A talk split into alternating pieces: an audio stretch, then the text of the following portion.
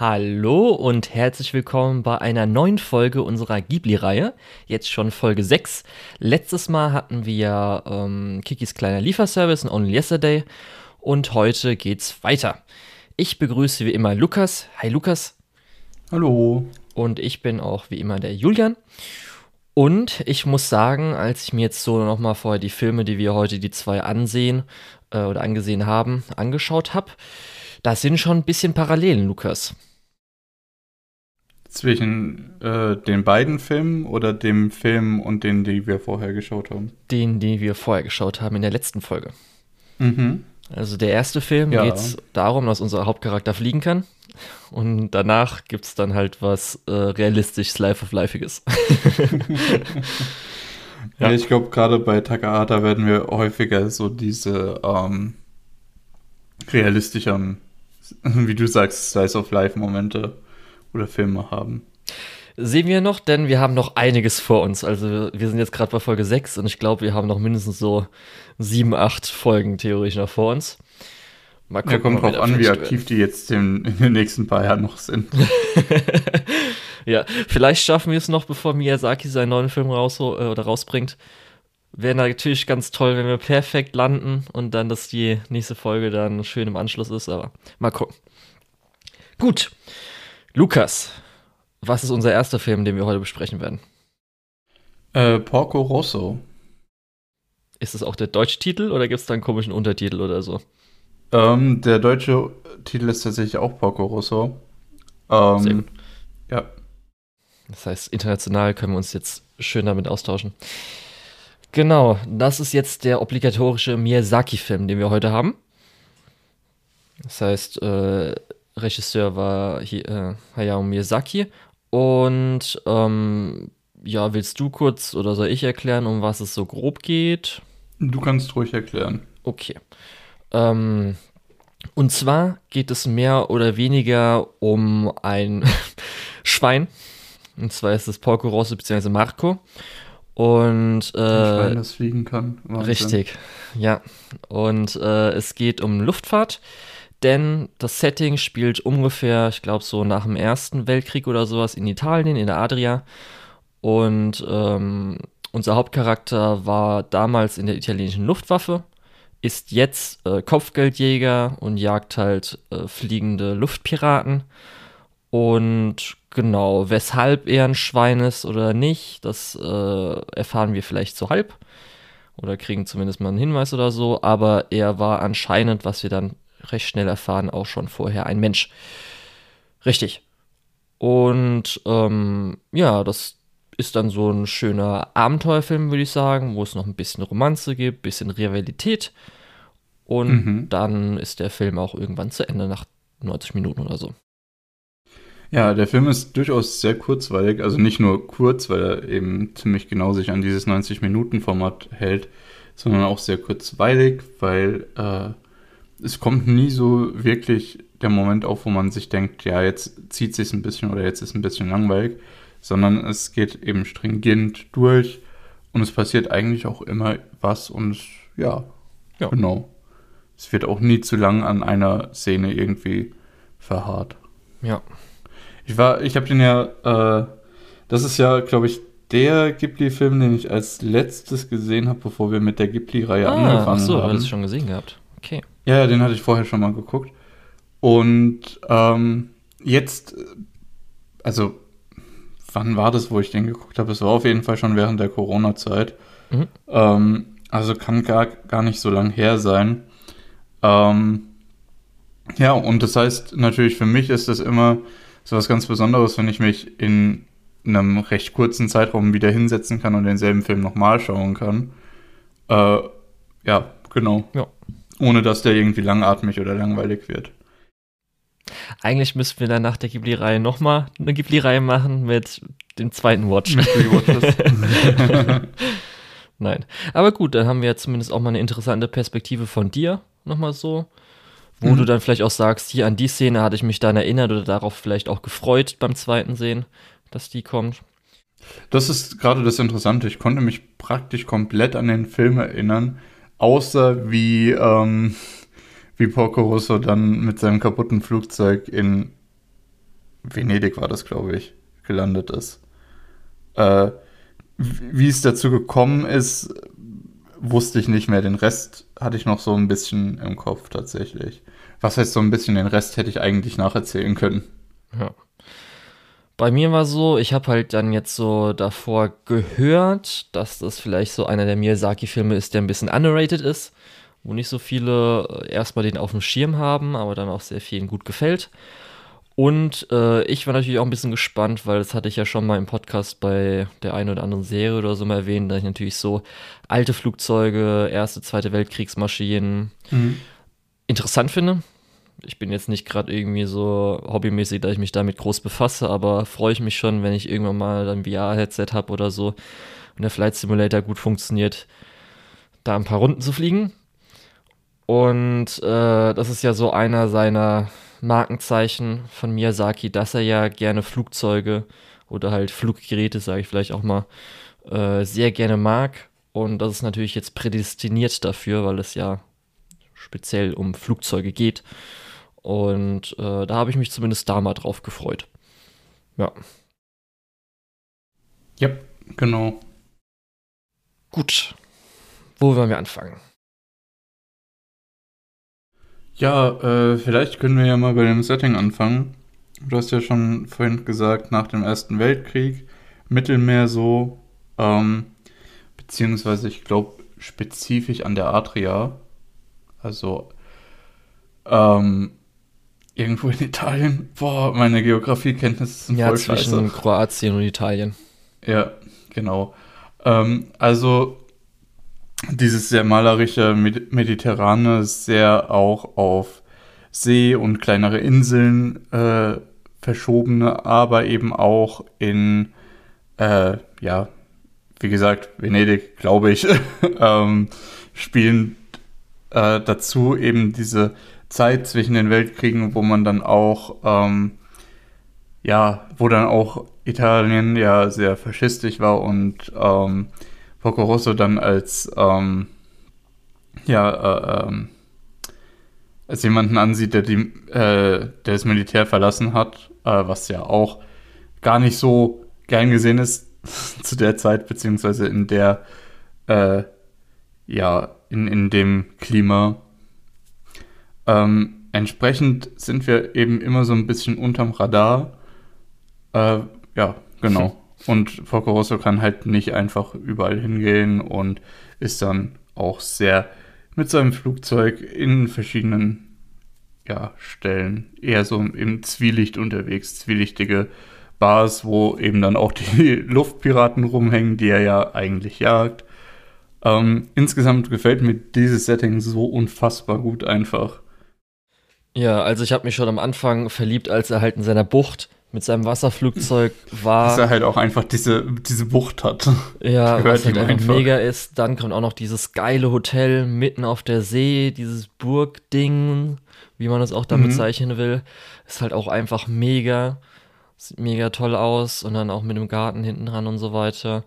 Und so hast du schon gesagt, Setting ist halt ganz cool, so 20er, sage ich jetzt einfach mal rum, plus minus, fünf Jahre. Und ähm, äh, ja, eher plus, also so die goldenen 20er waren vorbei, es ist eher schon Wirtschaftskrise.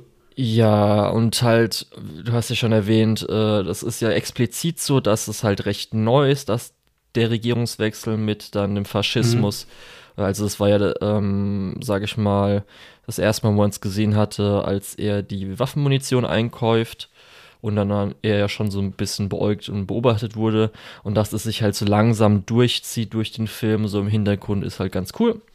Ist auf jeden Fall äh, sehr interessant so auch, um das da so ein bisschen zu sehen. Ja. Mit dem wahnsinnig guten Zitat, ich bin lieber ein Schwein als ein Faschist. Ja. Ist auf jeden Fall ein Satz, der, glaube ich, der jeden, äh, dein lieber Schwein als Faschist, äh, so im Kopf bleiben wird nach dem Film. Mhm. Ja, und äh, dann halt so ein paar Städte, hast du schon auch erwähnt, und vielleicht auch mal so, zum Beispiel als er da hier mal, ich war das irgendwie Treibstoff einkäuft, dass er da irgendwie an so einem komischen Dorf oder halt in einer Hütte oder sowas ist. Das Genau, sieht halt alles ja. auf jeden Fall recht interessant aus. Ja. Ja. Dann haben wir aber auch, sage ich mal, so ein bisschen einen Plot. Haben wir einen Plot. Mit Ja. Und zwar, dem ähm, Amerikaner. wir hatten ja schon erwähnt, es gibt Luftpiraten. Hm, Wird Mhm. natürlich sofort am Anfang äh, greifen Luftpiraten irgendwie einen Das Kreuzer übrigens- oder Luftschiff an. Was war es nochmal? Ja, das finde ich übrigens auch so fantastisch, dass der Film direkt startet mit Porco Rosso, der einen Anruf kriegt, hey, hier sind Luftpiraten, mach die mal fertig. Und dann noch schnell seine, äh, seinen Lohn verhandelt und sich dann auch schon aufmacht. Da wirst du direkt reingeworfen, es ist direkt Action und äh, ja, du weißt schon, in welche Richtung der Film geht.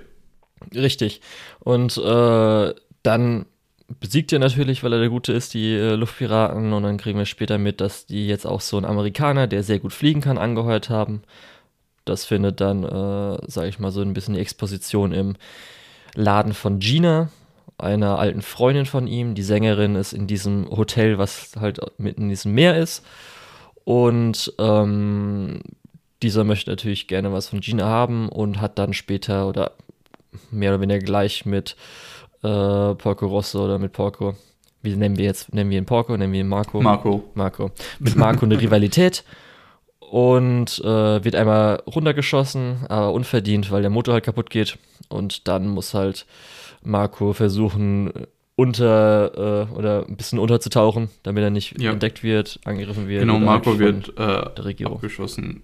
Äh, ich glaube, das ist jetzt gerade ein bisschen unverständlich gewesen. Anyway, ich fand auch echt gut, dass diese Situation eher so war, dass äh, Marco gesagt hat, nee, ey, ich mach mit dir kein Duell und der andere einfach angegriffen hat. Ja. Äh, echt ehrenlos. Null Bock drauf, lass mich in Ruhe. ich will Urlaub machen. ja. Genau. Ja, und dann geht's ja weiter in diese äh, Werkstatt mit äh, von der Familie Piccolo, äh, wo dann auch sehr interessant eben diese, dieser historische Aspekt mit reinspielt, dass Wirtschaftskrise ist, dass die Männer nicht da sind, äh, weil entweder im Krieg gefallen oder eben anderweitig irgendwie äh, weggezogen, äh, um Geld zu machen. Und deswegen wird diese äh, ja, Werkstatt, diese Flugzeugwerkstatt hauptsächlich von Frauen, die auch eher so da sind, um mal auszuhelfen, aber halt haufenweise. Ja, und das trotzdem Ähm, jetzt dann natürlich gut betrieben. können. Genau. halt Und dann hat man natürlich im Fokus Fio, äh, auch sehr bekannt in äh, Miyazaki-Werken, dass immer starke Frauenfiguren noch mit dabei sind. Und Fio in dem Fall übernimmt die Rolle als Flugzeugmechanikerin, äh, die dann auch doch einiges an Überzeugungsarbeit leisten muss, äh, um überhaupt an dieses Flugzeug gelassen zu werden. Aber wenn Porco bzw. Marco dann erkennt, ja, äh, die hat Ahnung, wovon, wovon sie spricht, lässt er sie auch an sein Flugzeug und nimmt sie ja dann letztendlich sogar zwar unter Protest äh, mit, aber er nimmt sie mit. Ja. Ja. Da muss ich auch kurz in der Szene ein bisschen lachen, weil natürlich die ganzen Frauen dann vorgestellt werden, dann halt einfach diese fetten, richtig typischen italienischen Namen haben. Und es war halt schon irgendwie, keine Ahnung, muss ich kurz ein bisschen reingrinsen. Aber ja, ich war dann auch schon so, als dann Fio so vorgestellt wurde, ich so, okay, gut, äh, Miyazaki-Film, das heißt, die wird wahrscheinlich jetzt der zweite Hauptcharakter werden, so ungefähr, und wurde sie ja auch so, sage ich mal, sekundär Hauptcharakter. Ja. Und ähm, ja, so fand ich zumindest sie auch so, wie sie halt drauf war, zumindest schon mal im ersten Blick interessant. Gibt zwar so ein, zwei Punkte dann von ihr, wo ich jetzt immer noch, oder werde ich gleich dann noch dazu sagen, so, nee, weiß ich nicht so, musste es sein, aber okay. Und äh, ja, ich fand halt äh, super, dass sie das halt als natürlich äh, Marco recht negativ ihr gegenüber war und halt so ein bisschen sexistisch, dass ja, äh, okay, keine Männer da und jetzt soll ich irgendwie das Mädel das machen lassen, dass sie das halt aber irgendwie positiv aufgenommen hat, dass ihr das nicht zugetraut wird und halt dann sich beweisen wollte so ein bisschen und sich dann auch gefreut hat, als sie dann Überzeugungsarbeit leisten konnte. Ja, das war zumindest ganz schön. Hat im ersten Augenblick schon mal mir die Figur sympathisch gemacht. Ja, das, da kann man, glaube ich, auch generell mal drüber sprechen. Die Figuren sind eigentlich alle sympathisch.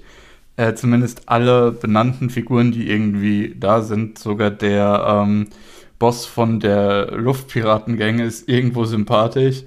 Äh, die einzigen Figuren, die halt nicht äh, sympathisch sind, sind so diese namenlosen äh, Häscher der Faschisten, die sowohl ihn da aus der äh, Stadt mit der, äh, ja, mit der, der Werkstatt als auch, also aus der Stadt jagen ähm, und ihn dann auch später nochmal im Finale äh, ja unterbrechen. Das ist so ein bisschen diese, äh, ja, Ganoven, die so ein bisschen neben dem Gesetz arbeiten und in der Adria Zuflucht gesucht haben. Ähm, es sind halt so die Guten und die Faschisten sind halt die Bösen. Ja. Äh, und die Guten sind halt alle. Mhm. Auch die eigentlichen Antagonisten gehören irgendwo zu den Guten. Nur wenn die Faschisten halt kommen, dann legt man alles zur Seite und sagt, okay, ja, machen wir erstmal die fertig. Ja würde ich sogar sagen, dass zumindest auch von Luftpiraten ist halt Amerikaner mit Curtis schon noch ein bisschen am unsympathischsten, auch wenn, glaube ich, versucht wird, gerade zum Ende hin mit auch dem Endkampf und so weiter, ihn dann noch ein bisschen rauszuholen, aber das war schon so ein bisschen so mehr Eigenschaften. Ich muss sagen, beim, beim zweiten Schauen habe ich das Gefühl, ist der deutlich sympathischer. Beim ersten habe ich auch gedacht, was ein Arsch.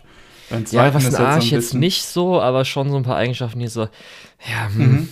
Da finde ich. Beim zweiten ist halt so ein bisschen, das ist halt so dieser äh, prahlerische Typ. Ja. Äh, Wäre der äh, irgendwie der Sidekick von Porco Rosso, dann wäre das halt so mit genau denselben Charaktereigenschaften eigentlich auch ein guter so. Äh, also der wäre halt, halt, von den Piraten angeheuert, ne? Wenn das, das Ganze so halt eine Serie wäre, wäre das halt so ein Team Rocket oder halt wie bei Le Pen der Detektiv, der halt dann mhm. immer wieder auftritt, ein bisschen manchmal vielleicht was schafft, aber immer so ein bisschen trottelig auch äh, bisschen auftritt. Ja, würde würd ich fast nicht sagen.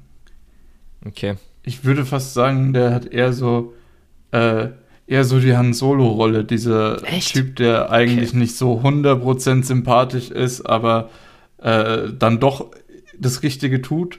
Hm, weiß ich nicht. dazu kommt.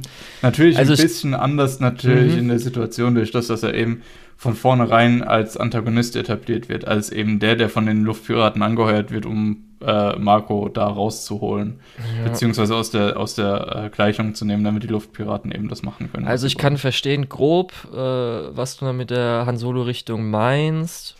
Wenn es bei euch jetzt ja, gesagt das halt wurde, dass Miyazaki so das gesagt hätte, hätte ich dann auch gesagt, okay, verstehe ich, hat aber dann, hätte aber dann nicht für mich geklappt. Also finde ich okay. dann. Ja, das ist halt eher so der, der Halunke in. Der Hallo. Ja.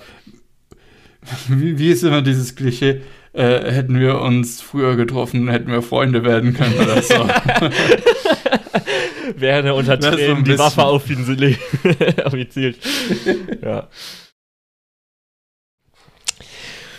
Ja, und ähm, genau, ja, du hast zum Beispiel auch gesagt, hier äh, Piraten finde ich jetzt halt also die erste Piratengruppe, der Boss, äh, am sympathischsten in seiner Truppe. Die anderen sind mir auf jeden Fall unsympathisch. Und die sind mhm. ja zum Glück auch nicht so oft vorkommt. Und da ist zum Beispiel, glaube ich, so natürlich eine der Szenen, mit, wo das Foto gemacht wird, wo er alle wegschlägt, äh, was ihn nochmal ein bisschen sympathisch macht, obwohl er natürlich was Schlechtes gemacht hat, in Anführungsstrichen. Ja, das war auf jeden Fall was. Ja, generell die, äh, die Konfrontation auf Porcos Insel ist ja auch. Ja, lustig. War so im Nachhinein eine meiner Lieblingsszenen, glaube ich einfach die Piraten ihn da komplett konfrontieren und äh, im Prinzip dann Fio einfach den Lied übernimmt und sagt, ey, was seid ihr eigentlich für Arschlöcher, was soll denn das hier? Ja. Ähm, und dann ist ja auch so gut, äh, kommt Curtis einfach über diesen Berg geklettert. ja, und springt dann einen Schritt. Muss er dann trotzdem nach vorne machen, ja. Mhm.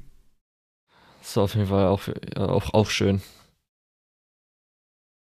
Mm, ich weiß nicht, wollen wir da noch, bevor wir dann vielleicht nochmal Marco an sich, weil der ist natürlich Marco und Fio nochmal die großen Charaktere, dass sie nochmal ein bisschen weitergehen und die dann am Schluss nochmal so ein bisschen besprechen oder ein bisschen später oder willst du jetzt gleich, weil wir gerade bei Charakteren waren, alle durchgehen? Mm, wie du möchtest, aber ich würde sagen, wir könnten eigentlich jetzt schon drüber sprechen. Okay, ja. Also, was wir halt wissen, zumindest von Marco, ist halt, dass er halt zum Schwein wurde Mhm. Durch irgendwelche Magie. oder weshalb auch immer. Aber was genau ist jetzt nicht so wichtig halt.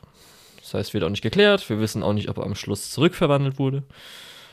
Und ja, das war halt so das Ding. Ist jetzt halt ein einfacher Schweinemensch da. Aber halt auch ein, als einziger so. Ja. Wie findest du denn überhaupt so einen Schweinemenschen? Vom Design her hast du dann so gesagt, war ich auch beim ersten Mal schauen, so, hm, okay, muss es jetzt, wieso ist ein Schwein, muss es jetzt sein? Mm. Oder mhm. findest du eigentlich ganz cool, wie er aussieht mit seiner Doppelbrille? Also Fliegerbrille, also ja, auch die schwarze Brille. Ich weiß nicht mehr, wie es beim ersten Mal schauen war, aber beim zweiten Mal schauen, gerade in der Eröffnungsszene, wo es so ein bisschen doppeldeutig gelassen wird, wie er aussieht, ähm, muss ich sagen, es macht eigentlich keinen Unterschied. Und ich könnte mir auch ein Design vorstellen von ihm, wo einfach die Nase ein bisschen anders ist und du sagen würdest, ja, ist doch ein normaler Mensch so in mhm. dem ja. Universum, weil auch diese Gesichtsform, die etwas breitere, gut, bei ihm kommt noch so ein bisschen dazu, dass er praktisch keinen Hals hat. ähm, ja, aber auch und in Animation geht es halt einfach. Sehen wir, ja. Mhm, sehen wir ja auch in dem äh, Chef von den Luftpiraten. Ja. Also im Endeffekt, es passt einfach sehr, sehr gut rein. Und wäre da nicht diese Schweinenase, würde man auch nicht unbedingt davon ausgehen, dass das jetzt irgendwie kein Mensch ist. Ja. Ich habe halt. Was, äh, was äh, für mich sehr, sehr gut funktioniert, falls das nicht klar geworden ist. Ja. So als Charakter, wo ich dann vorher wahrscheinlich so ein bisschen nicht drauf projiziert habe, aber so in die Richtung gedacht habe, weil ich da schon positive Gefühle hatte, war zum Beispiel Paige aus Beyond Good and Evil. Ist ja auch mhm. äh, ein Schweinemensch. Ein bisschen vom Character Design ist natürlich jetzt hier Paco Rosso Marco besser, würde ich sagen. Und sieht dann auch besser aus, sympathischer. Aber dann war schon so ein bisschen so, okay, vielleicht in welche Richtung es geht und es ist schon nicht recht ähnlich, aber man kann auf jeden Fall Gemeinsamkeiten finden.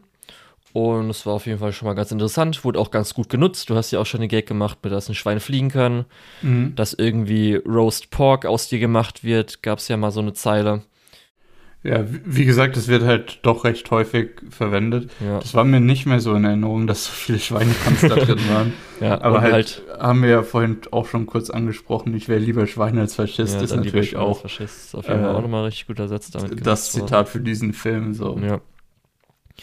Und was sie aber dann auch äh, mitbekommen, ist natürlich, dass er zumindest früher, aber jetzt auch, weil gerade am Anfang, als er ja einmal noch äh, die Piraten sucht und dann ein anderes Flugzeug findet, dass die Frauen anscheinend selbst ihn in Schweineform ganz nett finden. Denn mhm. er war ja und ist jetzt vielleicht auch noch ein bisschen Frauenheld.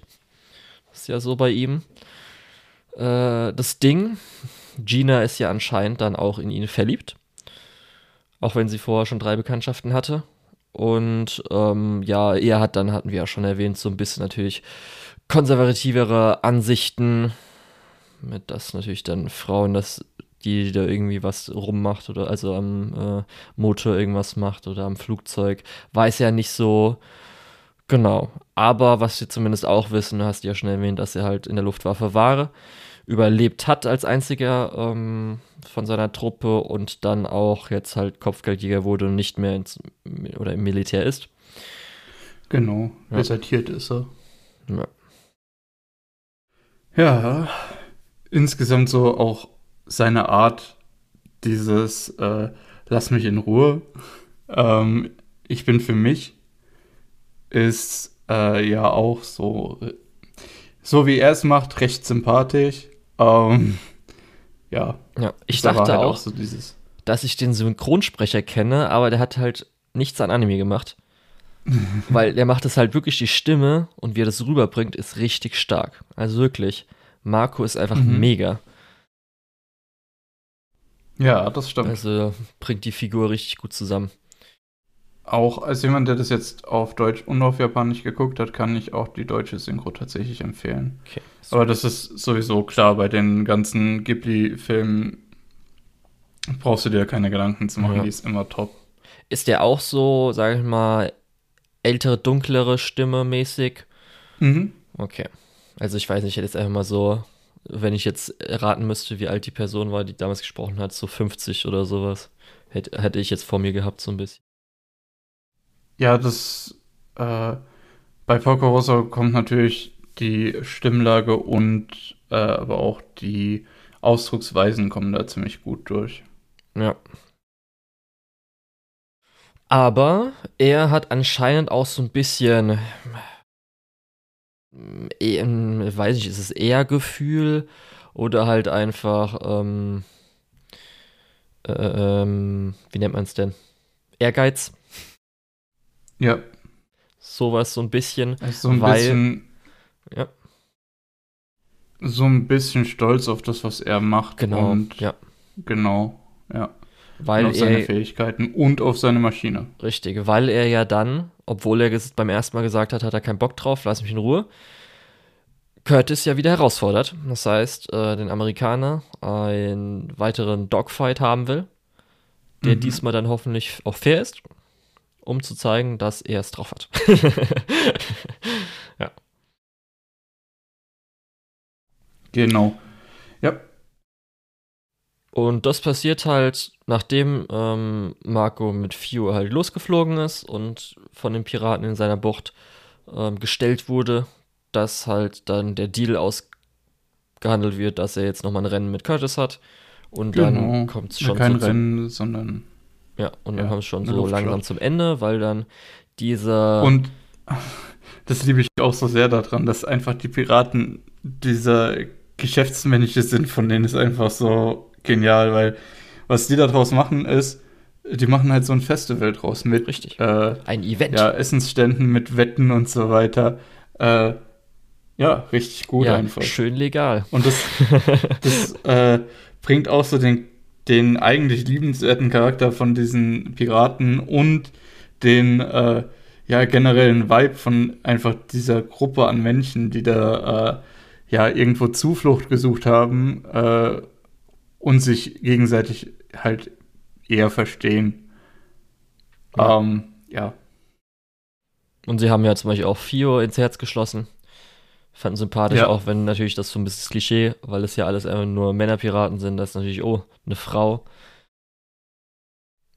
Muss das hatten wir aber auch bei ähm, äh, Schloss im Himmel schon. Ja, ich wollte gerade irgendwas, wie ist nochmal, La, Lapla? Laputa. Laputa, ja. genau da haben wir halt eigentlich dieselben Figuren, eben diese Luftpiraten, nur als äh, ja, Hauptfiguren im Vergleich zu jetzt hier als äh, kleinere Antagonisten.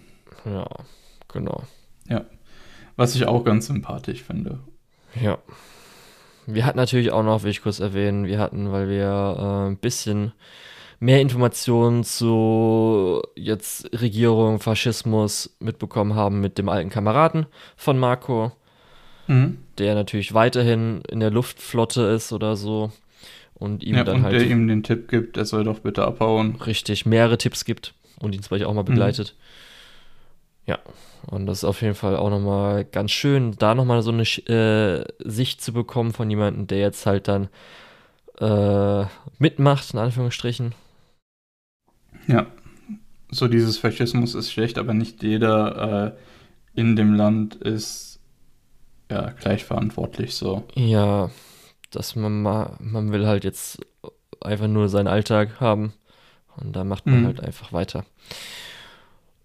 Und natürlich haben wir dann noch Groß Gina, die dann gleich auch nochmal eine Rolle spielen wird, die die Sängerin war, eine alte Freundin von Marco. Mhm, eine alte Freundin von Porco und die Frau oder Verlobte, ich glaube Frau von äh, einem seiner Kam Kameraden, die es nicht mehr mit zurück aus dem Krieg geschafft haben. Ja, also sie hat ja gesagt, drei Leute sind gestorben und zumindest eine Person war auf jeden Fall aus dem äh, Freundschaftsfoto, was sie ja hatten.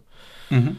Und ähm, genau, und da erfahren wir auch so langsam natürlich so, ist eine Spannung schon von Anfang an zwischen den beiden, weil sie ist halt die Sängerin, wird von allen in diesem Hotel oder in der Bar geliebt. Das heißt, dass ja. sie halt die Person und ist, die auch alle so beruhigen kann, dass jetzt hier nichts Böses gemacht wird, Jungs. Und sie wartet in ihrem Garten auf äh, Marco. Ja, also ich hätte noch vorher erwähnt, zum Beispiel, als sie zum ersten Mal sich zu zweit treffen, merkt man ja schon mhm. so eine kleine Anspannung, wo man schon so denkt, okay, da wird wahrscheinlich was ja. entstehen, so ein bisschen, ja. oder ist was.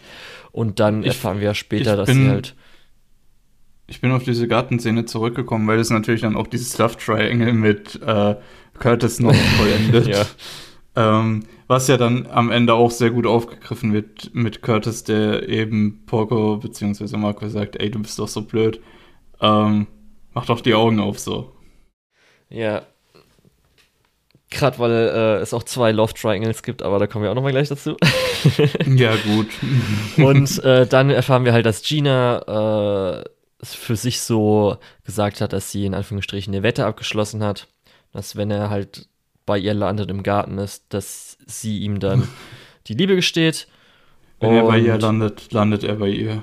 Ja, und ähm, ja, sie ist dann auch ein guter Charakter, der natürlich dann auch äh, gut Agency hat, dass sie Dinge tut, zum Beispiel dann hier auch in ihrem Hotel ähm, hinter irgendeiner, was, ein Wandschrank oder sowas. Ja, sie bekommt dann die Tipps wegen der Luftwaffe. Ja, dass sie da irgendwie ja. äh, ein Radiogerät oder irgendwas hat, was mhm. weiß ich, was das nochmal war. Ja, es ist so ein Funkgerät, also sie scheint auch ähm, ja, Kontakt zum Festland zu haben oder zumindest den Funk vom Militär oder so abzuhören. Also, ähm, also da hat es auf jeden Fall den Tipp von äh, dem alten Kameraden bekommen. Ich weiß nicht, ob die dann einfach da ja. eine Line haben oder so.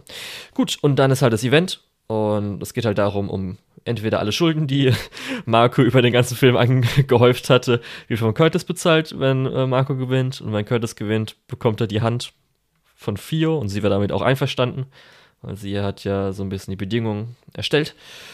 Und mhm. dann gibt es halt den großen Dogfight, wo sie gegeneinander kämpfen, der dann darin endet, dass sie richtig nochmal gegeneinander kämpfen, Hand in Hand oder Hand gegen Hand.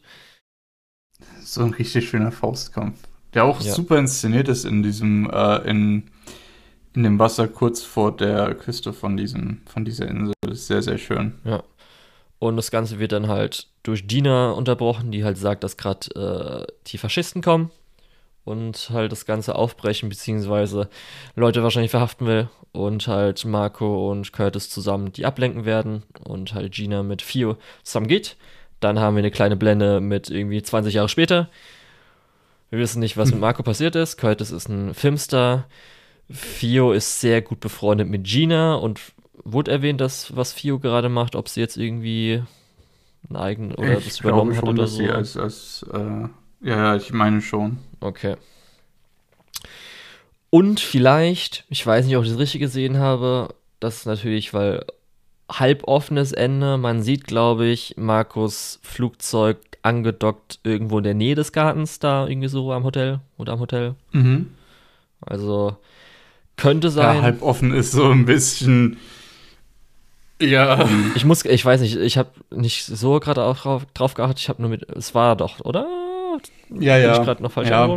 Deswegen sage ich ja, halb offen ist eher so, ne, weil es suggeriert schon ein Ende recht stark. Ja. Ich hatte dir ja gleich, nachdem ich den Film gesehen hatte, danach abends geschrieben, dass ich schon das Ende recht unbefriedigend fand. Ja. Du hast Joa zumindest zurückgeschrieben. Ja. Ah, das kannst du jetzt gerne genau das, was ich jetzt ausbreiten.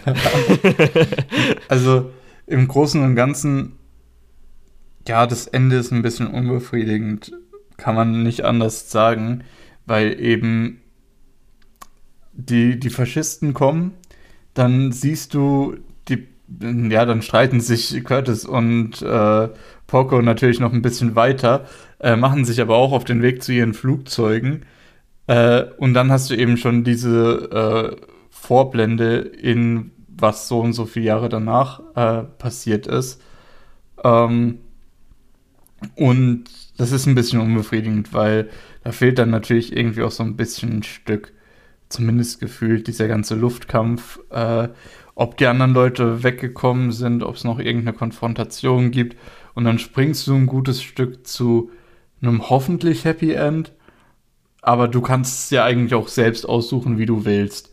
So, und das ist, ja, ich verstehe, dass das unbefriedigend ist, 100 Prozent. Ja, und für mich hat es auch schon einen Ticken vorher angefangen, weil jetzt muss ich schon sagen, ich habe ja gesagt, dass ich die Flugzeuge und so weiter sehr gerne mag. Und das dann halt der Showdown am Schluss, das Dogfighting eher so, okay, fliegen halt rum und äh, schaffen es halt hintereinander. Aber dass es halt so aufgelöst wird, dass halt wirklich äh, die ähm, ähm, Kanonen streiken und sie dann halt nochmal diesen Fight haben, der zwar okay ist, mhm. aber den hätte ich jetzt nicht als Finale gehabt, sondern vielleicht schon mal vorher zwischendrin. In Anführungsstrichen. Also das ist natürlich jetzt in der Struktur geht es nicht, aber verstehst, glaube ich, was ich meine. Ja, und, oder zumindest, dass man das so beendet hätte, dass man sieht, wie die beiden zusammenkämpfen. Ja, das war dann so ein bisschen so, okay, das hat mir schon eher so mäßig und dann auf einmal endet's und dann haben wir ihn noch nicht mal richtig, weil ich hätte auch noch mal gerne Erwachsene 4 oder so gesehen, anstatt dass sie nur spricht. Und mhm. das war dann für mich so ein bisschen so, äh, hm, weiß ich nicht. Ein bisschen schade für das, was, was ich erwartet hatte vom Film, wie er auch schon vorher die ganze Zeit war. Ja. Man kann natürlich sagen, man weiß ja, dass irgendwie Marco gewonnen hat, weil er ja einmal hinten dran gekommen ist. Und darum könnte man es ja so interpretieren. Oder kann man es ja so schon als Erfolg werten. Aber das war irgendwie so, wenn es dann nicht ausgeführt ist, ist halt ein bisschen schade einfach. Ja. Genau. Das war so ein bisschen und natürlich, dass dann halt das, äh, man hat natürlich eher gedacht, dass natürlich äh, Porco die Vaterfigur von Fio ist aber dass dann noch so ein bisschen so das schwammiger ja, gemacht wurde. Ja, die Untertöne fand ich auch eher so. Ne. Ah, muss es jetzt sein? Also es wurde ja schon so eingeführt, dass halt der ähm, Opa von Fio halt sagt, weil halt die Charakterisierung von Marco ist, dass er halt ein Frauenheld ist, dass er sich bitte von ihr fernhalten soll. Und dann bringt er auch den geilen Satz, habe ich mir aufgeschrieben, weil den werde ich irgendwann mal in Zukunft vielleicht mal bringen. Bei so schmalen Hüften werde ich nicht schwach. Mega gut. Und da habe ich schon gedacht, okay, Respekt. Dann hat man schon so gemerkt, okay, Fio ist halt von ihm ein bisschen angetan, aber man kann das halt so als Vaterfigur oder halt, weil er halt der coole, das coole Schwein ist, was der Kopfgeldjäger ist und halt einfach raucht und mega gut drauf ist. Aber dann halt am Schluss nochmal der, in Anführungsstrichen, richtige Vorbeifahrkuss war halt schon so ein bisschen so, muss das ja, jetzt sein? Hm, da muss man nicht. auch sagen, auf der anderen Seite ist das zumindest dieser, dieser Hüftenspruch ist ja recht clever nochmal am Ende aufgegriffen, ähm, weil er sagt, also er merkt, dass sein Maschinengewehr nicht mehr funktioniert, weil da was zerdrückt wurde. Ja. Meint er ja sowas wie, ähm, ja, dass die hat doch nicht so schmale Hüften. Ja, richtig. Was halt in dem Fall, ich meine, das ist alles cool aufgebaut, aber ich finde es irgendwie nicht so cool, dass sie halt 17 ist und er Mitte 30 oder so. Ja, naja, aber so zumindest, äh, dass anscheinend sie und Gina ja gute Freunde sind, dass Gina dann mhm. mit Marco zusammenkommt, ist halt mal so ein bisschen jugendlicher Schwarm, hoffe ich einfach mal, weil Marco ist damit auch nicht so ganz okay. Das ist ja zumindest das Beste daran. Ja. Marco so, nee, nee, sorry. ja. Genau. Ähm, hast du denn noch so ein paar Sachen, wo du drüber gehen willst? Also ich habe noch so ein, zwei Stellen, die ich nochmal erwähnen will? Oder Sachen? Ich glaube nicht. Ich glaube, das ist halt einfach für mich ein sehr, sehr guter Film mit sehr guter, äh, gut ausformulierter Atmosphäre. Mhm. Ähm, ja, und du hast es vorhin schon ein bisschen gesagt, äh, hast es underrated genannt ich muss sagen, es ist immer irgendwie ein bisschen schwierig, Ghibli-Filme underrated zu nennen, aber in dem Fall muss ich dir halt recht geben. Den haben viel zu wenig Leute gesehen und ja. der, es wird viel zu wenig über diesen Film geredet, wenn über Ghibli-Filme geredet wird. Ja, also viele Leute haben nicht, nicht den, äh, haben den nicht auf dem Schirm, so könnte man, glaube ich, auch gut sagen. Mhm. Ja. Muss auch sagen, ist auf jeden Fall solider Abenteuerfilm. Macht Spaß, kann man halt immer mal so gucken. Und äh, weshalb man auch gucken kann, das will ich jetzt kurz erwähnen, so ein paar Sachen, weil ist natürlich ein Ghibli-Film, das heißt animationsmäßig super und äh, es geht um Flugzeuge, das heißt, da kann man schon wildes Zeug machen.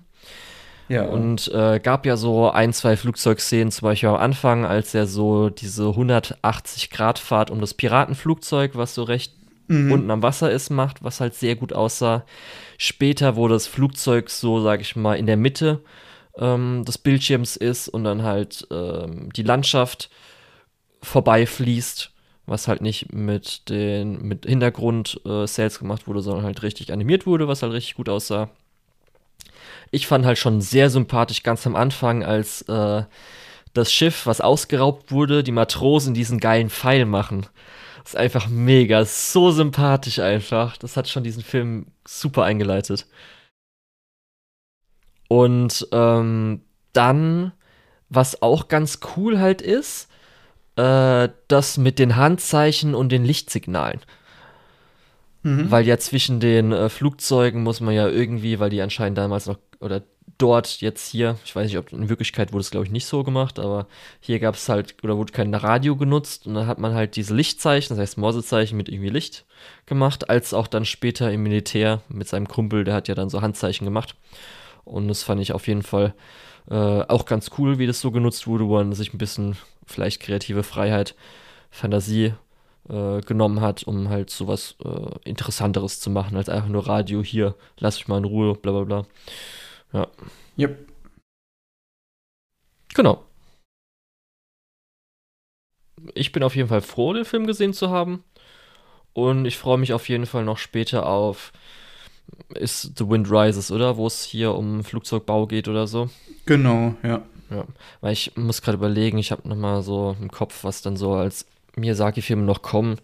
Habe ich jetzt, wüsste ich jetzt gerade nicht, was für Fluggeräte da noch kommen sollten. Darum freue ich mich aber nochmal zumindest darauf. Ja, große Empfehlung, wie auch alle Ghibli-Filme wahrscheinlich. Ja, darauf kann man sich auch auf jeden Fall freuen. Wo wir jetzt bei underrated Ghibli-Filmen waren, gehen wir weiter zu ähm, Ocean Waves. Wie ist denn der deutsche Titel, Lukas?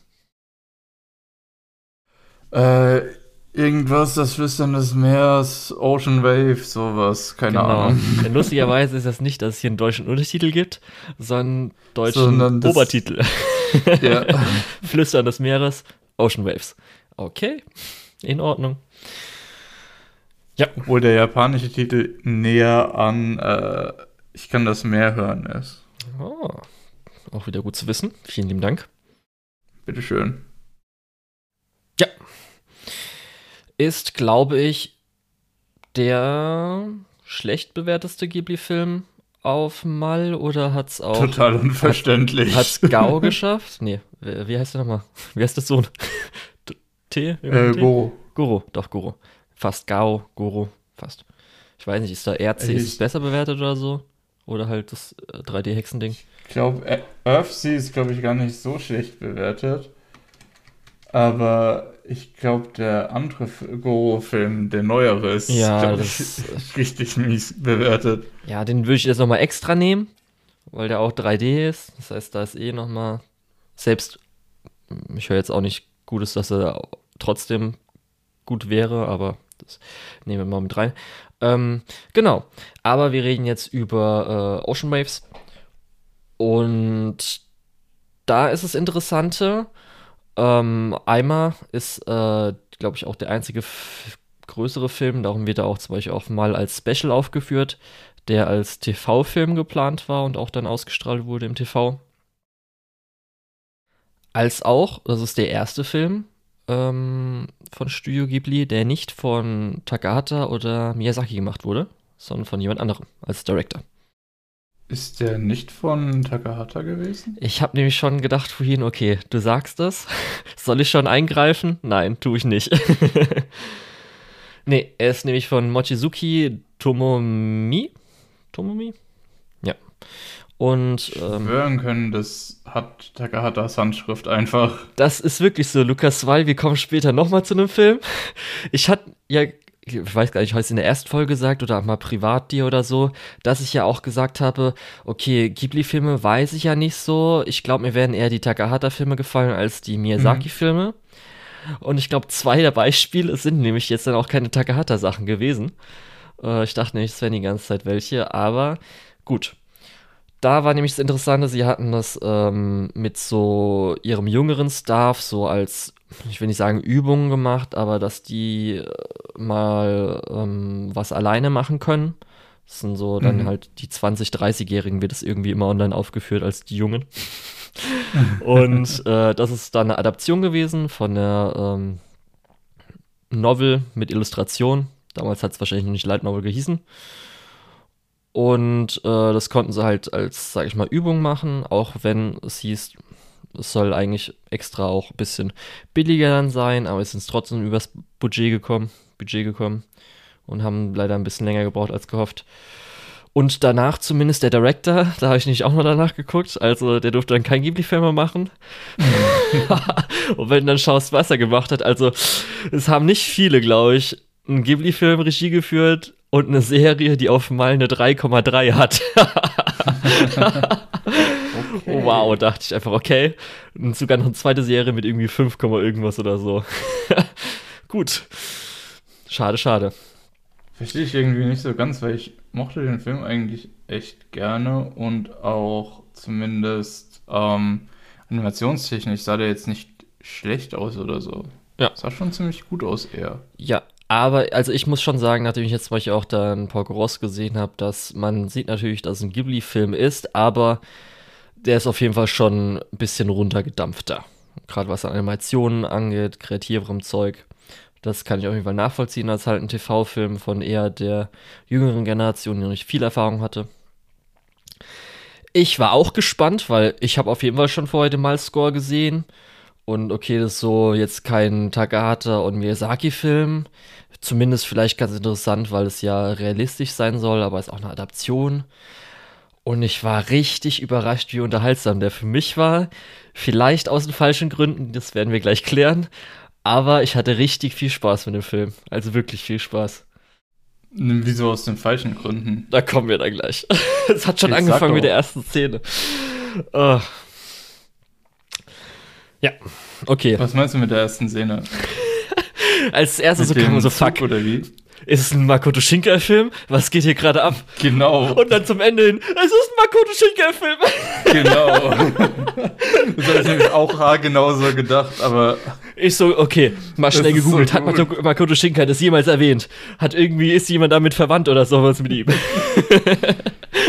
ich, ich meine, allein deswegen ist es schon ein super interessanter Film. Geht auch tatsächlich nur 72 Minuten, kann man also mal schnell schauen. Ja.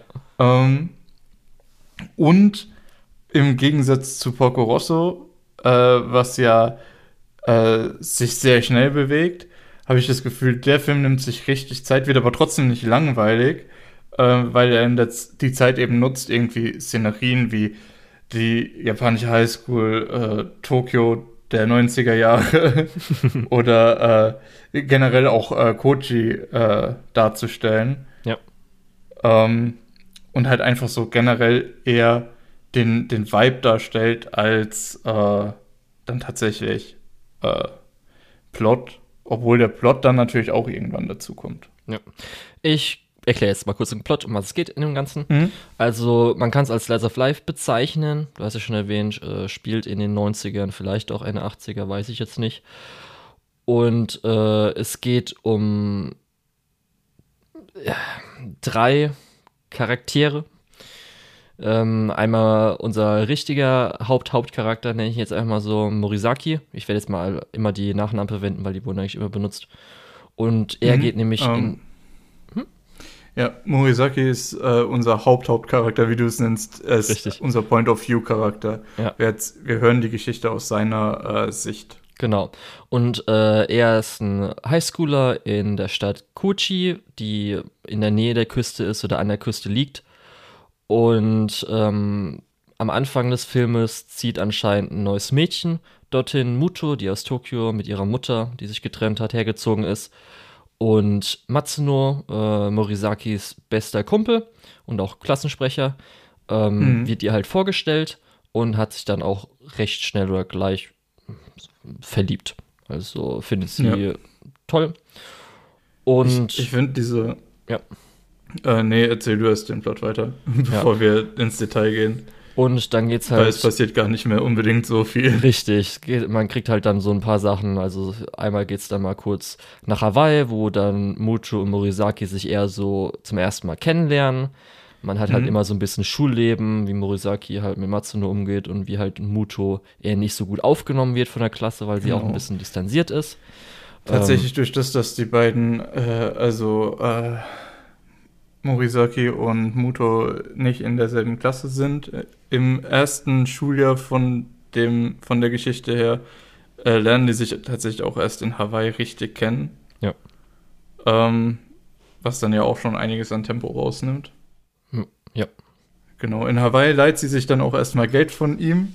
Genau. Äh, was ursprünglich unter dem Vorwand, dass sie ihr Geld verloren hat. Später ja. stellt sich raus, dass sie mit dem Geld nach Tokio fliegen möchte. Genau, um ihren Vater zu besuchen. Beziehungsweise genau. ihm dann wahrscheinlich zu sagen, hier, ich will eigentlich bei dir leben.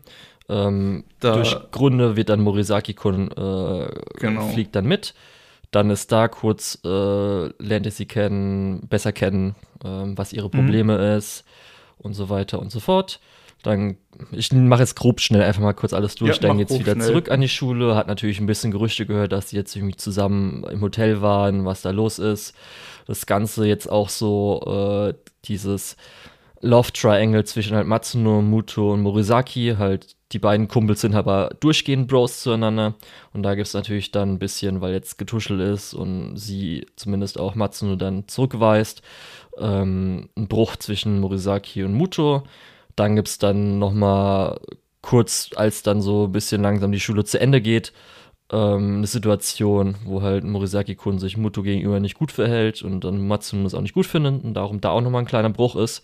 Und dann ist schon die erste Szene war ja, dass die sich auf ein Klassentreffen aufgemacht hat, das heißt ein Zeitsprung nach vorne. Und da wird dann wieder eingestiegen und da ist dann das Klassentreffen, wo man ein paar Leute wieder trifft und dann die Shinkai-typische Endsequenz. ja. ja. Ähm, was ich an dem Film sehr geschätzt habe, sind, ich glaube, original die Szenen, die du ausgelassen hast. ja, darum, ich wollte nur grob erstmal drüber, ich, weil ich jetzt weiß, können wir nur grob, mehr reingehen. Aber genau das ist ja gerade der Punkt. Ich finde diese Situationen, diese äh, kleineren Momente eigentlich richtig gut. So wie, ähm, also du hast ja schon gesagt, wir starten äh, mit dem Zug in Tokio, dann macht sich äh, Murasaki, äh, Morisaki auf mit dem Flugzeug äh, nach Kochi zu dem Klassentreffen und erzählt dann äh, im Prinzip rückblickend, was damals los war, so. Ähm, und ich fand schon die erste Szene in diesem Rückblick so gut, weil äh, Morisaki arbeitet halt in, in, einem, in der Küche von einem Restaurant, kriegt dann einen Anruf von äh, Matsuno. Ähm, er soll doch bitte unbedingt zur Schule kommen. Und dann geht er einfach und macht sich auf den Weg zur Schule. Und das hat mich einfach schon so abgeholt, weil ich liebe dieses Jugendliche, dieses, ja, okay, Arbeit ist jetzt erstmal nicht so wichtig, ich gehe jetzt erstmal zurück zur Schule, ähm, um meinen Kumpel zu treffen. Äh, das finde ich so schön, auch der Moment. Ähm, er geht zum Flughafen, weil er angerufen wurde, hey, du hast ihr doch das Geld für die Reise gegeben, als er von seinem Glück noch nichts wusste. Dann kommt er dort an äh, und entscheidet sich halt spontan, okay, dann komme ich halt mit, weil alleine zu fliegen ist halt auch echt blöd. Ähm, generell so Sachen. Und dann in Tokio die Szene mit dem Ex-Freund von Muto, äh, wo sie dann auch Morisaki zu sich runterruft äh, um ja mit ihm anzugeben und gibt ihn halt zu dem Zeitpunkt als ihren Freund aus. Mhm. Und da habe ich halt gedacht, okay, das wird eine super awkward Szene, wenn sich, äh, wenn er sich irgendwann verlabert, weil das wird er garantiert tun und dann gibt es da wieder irgendwie Stress. Ich kenne doch Filme und dann passiert eben genau das nicht, sondern er erkennt sofort, was äh, Mutter versucht, ähm, versucht ihr da auch möglichst gut zu helfen, bis er halt dann wirklich merkt, ey, die sind gerade beide echt scheiße zueinander, zu ihm und generell so als Mensch äh, und dann sagt, okay, wisst ihr was? Ihr seid beide langweilig, ich gehe. Ähm, was sie ja dann letztendlich auch später aufgreift und sagt, ja, wir waren halt auch echt langweilig. Ähm, weil sie halt auch sieht, okay, das ist halt gerade, es geht halt gerade so nicht klar. Ähm, ja. Diese ganzen kleinen Szenen, die, die über den Film verteilt sind, die die Story nicht weiterbringen, ähm, es setzen aber so gut die Charaktere und die Stimmung und deswegen, der Film gefällt mir richtig, richtig gut einfach. Ja, du hast zum Glück auch noch nicht meine Lieblingsszene genannt, die nenne ich dann auch nochmal später. Aber das ist genau das, was ich dann an dem ganzen Film auch super toll fand. Ich glaube, ich habe bei Only Yesterday schon erwähnt, da ich das mega interessant finde, wie zum Beispiel bestimmte Alltagssituationen einfach in anderen Ländern funktioniert. Und mhm. ich finde halt hier wenn du jetzt äh, ganz normale Anime-Sachen schaust, mit irgendwie heutzutage Serien, ganz viel, ist meistens das Ganze ein bisschen auch, ähm, Anführungsstrichen, cartooniger, das heißt mit anime-esken Reaktionen, mit irgendwie halt de, der Schulrat und so weiter und so fort. Und hier haben wir halt richtig in Animation umgesetzt, ein Schulleben und das Ganze dann auch noch in den 90ern. Das heißt, äh, ja, vor richtigen das, Computern. Und das finde ich einfach so interessant und es ist auch so gut umgesetzt. Gut, dass du es jetzt nämlich nochmal erwähnst, weil da wollte ich später auch nochmal kurz drauf zurückkommen. Diese Darstellung von Alltagssituationen hat ja Takahata total gemeistert. Und deswegen bin ich, glaube ich, auch auf den Trichter gekommen, dass das ein Takahata-Film ist. Ja. Ähm, weil es kommt halt schon echt nah dran, eben wie die Stimmung gesetzt wird, wie eben die Figuren dargestellt werden. Ja. Ähm, es hat halt, ja. ist halt, äh, hat keine Fantasy-Elemente, Mhm. Könnte man so als Drama bezeichnen, also zumindest mhm. anscheinend, äh, weil es auch eine Adaption ist äh, von der Novel. Da gab es anscheinend von dem Sequel da auch nochmal eine Drama-Adaption. Und ähm, da war auf jeden Fall, wo ich schon am Anfang dachte, okay, cool. Gerade dann, wie das funktionieren muss, erst natürlich erst Telefon und dann, okay, äh, hier also äh, am Anfang der Küche, wo es dann hieß, hier, Telefon für dich, geht ran, dann kann er auch schon gehen früher, wie es mitten dann Nebenjob ist. Und dann auch wirklich die erste Szene schon mit Matsuno. Also, als er sich so als Klassensprecher vorgestellt hat, sein Sp Sprachstil als auch Stimme fand ich schon mal mega. Also mhm. ihn als Charakter habe ich schon super cool gefunden und gehofft, dass er auch mehr dann vorkommt. Das hat mir richtig gut gefallen und zwischen den beiden ähm, die Beziehung. Auch wie das Ganze Ja, genau, ist. da, da gibt es ja dann auch nochmal ein Flashback, wo er erzählt, wie er mit ihm befreundet das äh, ist die so Freundschaft cool. angefangen hat. Ich finde, das, das ist halt wirklich so ah, eine ideale Freundschaft, weil die halt dadurch entstanden ist, dass man sich kennengelernt hat, wegen seinen äh, Prinzipien und Idealen, ja. weißt du so? Das ist halt aber auch, auch wirklich der, der Moment, um kurz die Situation nachzuerzählen. Ähm, diese Klassenstufe durfte keine Klassenfahrt machen, weil der Notenschnitt zu schlecht ist und das fanden die Leute nicht fair. Ähm, und dann gab es letztendlich eine große Veranstaltung, wo der Schulleiter gesagt hat, hey, das ist halt, damit wir, äh, damit ihr lernen könnt, damit ihr wieder aufholen könnt und so, also totaler Bullshit. Äh, und äh, wer die genaueren Gründe wissen möchte, sollte sich doch jetzt bitte melden. Es melden sich halt die beiden nur alle anderen, die zwar auch sich darüber aufgeregt haben, äh, wollen aber nicht dafür einstehen. Und letztendlich endet das damit, dass eben genau die beiden danach sitzen dürfen. Ja. Was ganz schön scheiße ist von Seiten der Schule aus, aber. Das fand ich auch so gut. Das äh, ist halt immerhin sowas, eine Freundschaft gebildet, ne? Ja, erstmal finde ich es halt so cool, dass halt man kennt ja Freundschaften, man lernt vielleicht Leute kennen einfach durch Bekannte oder halt, mhm. weil du Hobbys hast oder irgendwie ein Franchise cool findest oder sowas. Aber das ist halt wirklich so, dass du halt die gleichen Ideale oder Prinzipien hast und deswegen halt dich kennenlernst. Irgendwie ist es für mich einfach so das Ideale an Freundschaft, weißt du? Weil ich habe mir eh über das Ganze aufgeschrieben, fand ich jetzt ganz interessant, weil ich hatte zumindest mal kurz im Hinterkopf, aber als ich jetzt mal kurz, ich habe halt online mal so, was die Leute dazu sagen, weil ich ja wusste, äh, ist nicht so gut bewertet, was fanden die so schlecht und so weiter. Ich hatte mir halt aufgeschrieben, du das für die Leute da draußen auch vielleicht ist ganz gut. Äh, Lukas macht für uns äh, hier aus unserer aus unserem Freundeskreis eine Pen and Paper Runde und ich habe einen Charakter, wo ich ja draufgeschrieben hatte als einer meiner ähm, Eigenschaften, dass ich sehr gerne innige Männerfreundschaften mag. Weißt du das noch? Ich meine schon, ja weil ich das so eigentlich ganz cool finde. Und das hat irgendwie Morisaki und Matsuno in dem Ganzen für mich nämlich so verkörpert. Das ist eigentlich so, bis natürlich zum Ende hin, oder so ein bisschen, was da so kam, eine Männerfreundschaft, wie die ich richtig cool fand, also die ich so ein bisschen leicht idealisiert auch für mich ist so. Weil ich jetzt online gelesen habe, dass viele halt, oder was heißt viele, sondern so ein paar halt so das finden, dass es halt gequeer-coded ist. Das heißt, dass dann vielleicht so ein bisschen Untertext ist. Man konnte halt nicht sagen, dass die irgendwie äh, leicht schwul wären oder sowas. Darum hat man das ein bisschen gecodet. Ja, das würde ich aber auch nicht unbedingt. Ja, also ich würde es widersprechen. Bin jetzt eine non-queere Person, aber kann ja jeder so ein bisschen reinlesen, was er will. Für mich ist es halt eine richtig coole Männerfreundschaft, wo halt auch so Sachen kommen wie hier, Frauen können gar nicht wertschätzen, was, was sie an dir haben und sowas. Fand ich halt mega toll, hat mir richtig gut gefallen, wie die halt miteinander umgegangen sind und cool äh, waren. Und das ist halt echt, als er halt aufgetreten hat, fand ich ihn schon mega. Und äh, dann kommt, glaube ich, halt so der Charakter rein, den viele ähm, oder weshalb, glaube ich, die Wertung so schlecht ist, ähm, am kontroversesten ja. finden, ist halt Muto. Ja, wo ich dazu sagen muss, ich verstehe absolut warum. Mhm. Aber das ist auch gleichzeitig der Grund, warum sie für die Story so wichtig ist.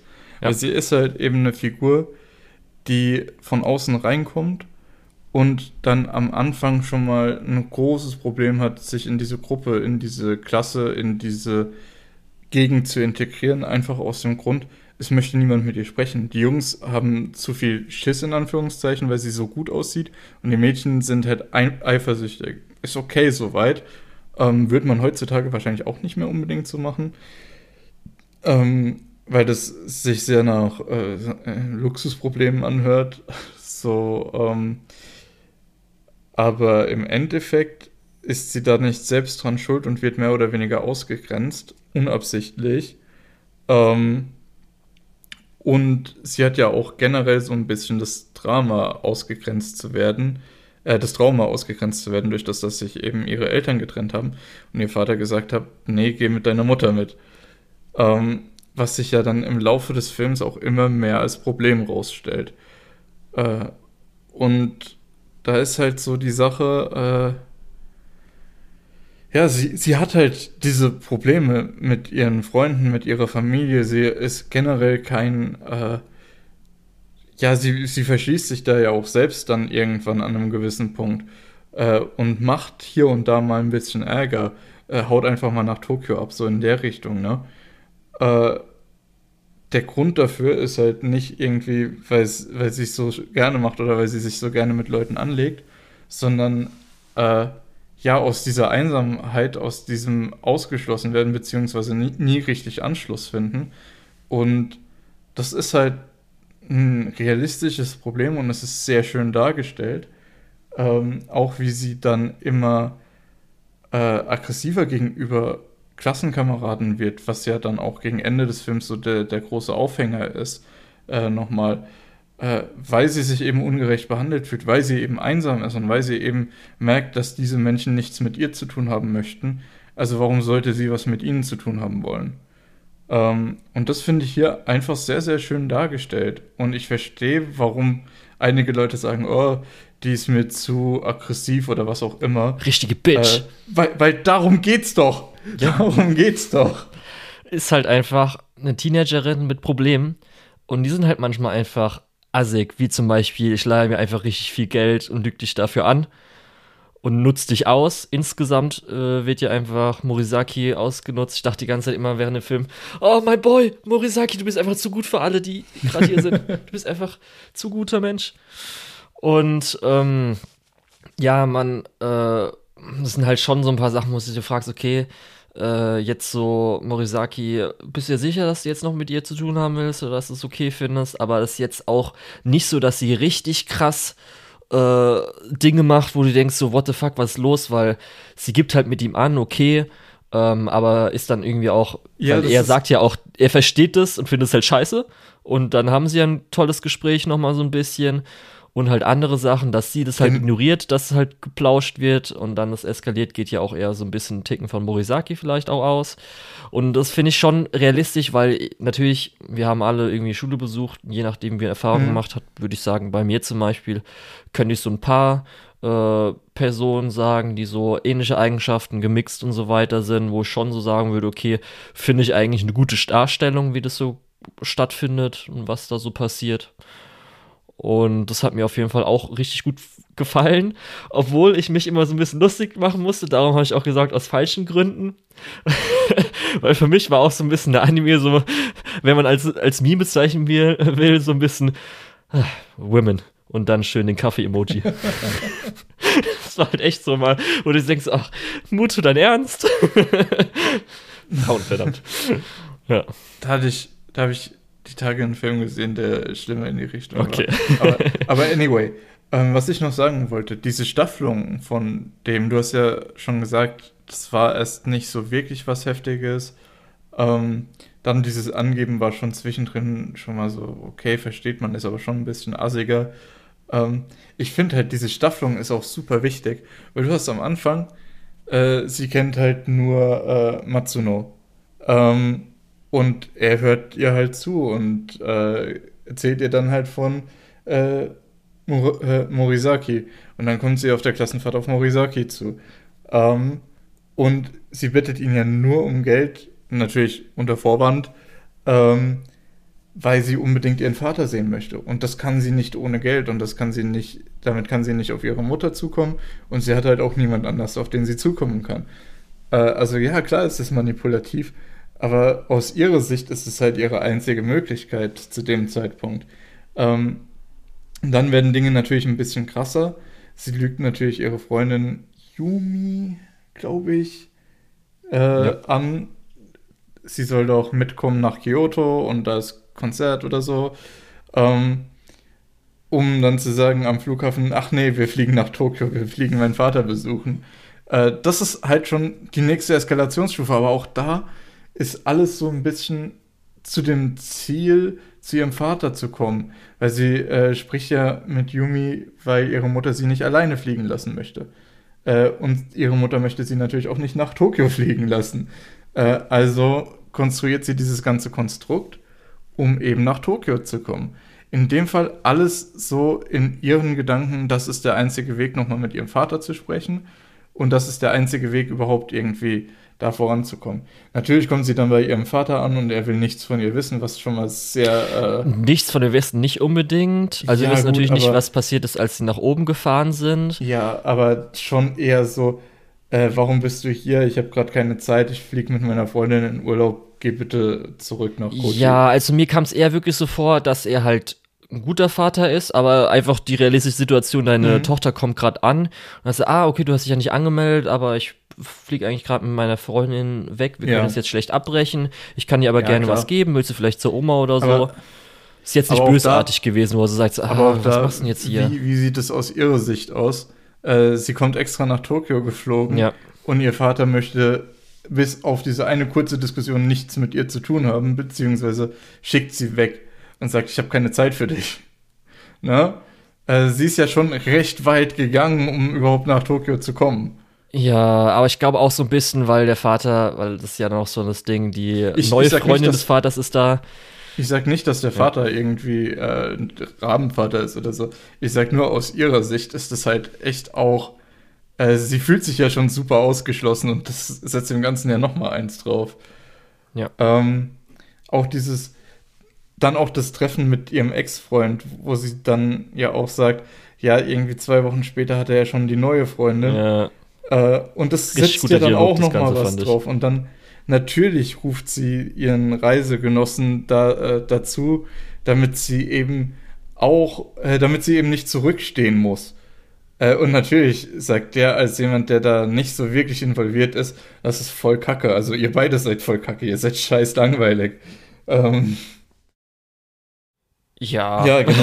Äh, und, und, von, von da ab äh, eskaliert es ja dann auch einfach immer mehr. Auch diese große ja. Konfrontation, auch dass sie dann Matsuno sagt, hey, ich würde niemals jemanden aus der, der Präfektur daten. Das Schlimmste, was einfach, sie sagen kann, ist nein. einfach auch an der Stelle. Äh, oh, Matsuno, wenn man sich in sie so hineinversetzt, wenn man sich in sie hineinversetzt, sie hat gerade noch gesagt, nicht mal 40 Minuten in dem Film vorher, äh, dass äh, Matsuno der Einzige ist, der sich überhaupt für sie interessiert hat. Und dann sagt er äh, so, ja, ich bin eigentlich schon die ganze Zeit scharf auf dich. Äh, verstehe ich, dass sie dann ein bisschen auch wieder sich ausgeschlossen okay. fühlt. So. Ach, dass es so verstanden hat. Okay, das habe ich, muss, ja. ich, muss ich sagen, habe ich gar nicht so interpretiert. Musste ich mir nochmal die Szene angucken, ob man das vielleicht so. Sie hat es mhm. natürlich voll aufgeregt, aber ich genau. dachte eher so, genau. dass einfach. Und dann, dann auch die, die Stelle, warum sie mit den anderen Mädels sich in die Haare bekommt, ist ja. ja, sie möchte an den Klassenaktivitäten nicht teilnehmen. N natürlich will die nicht teilnehmen, die fühlt sich von allen komplett ausgeschlossen. Ja. Natürlich sagt die dann, ey, ihr habt keinen Bock auf mich, verstehe ich, aber ich bin dann halt raus.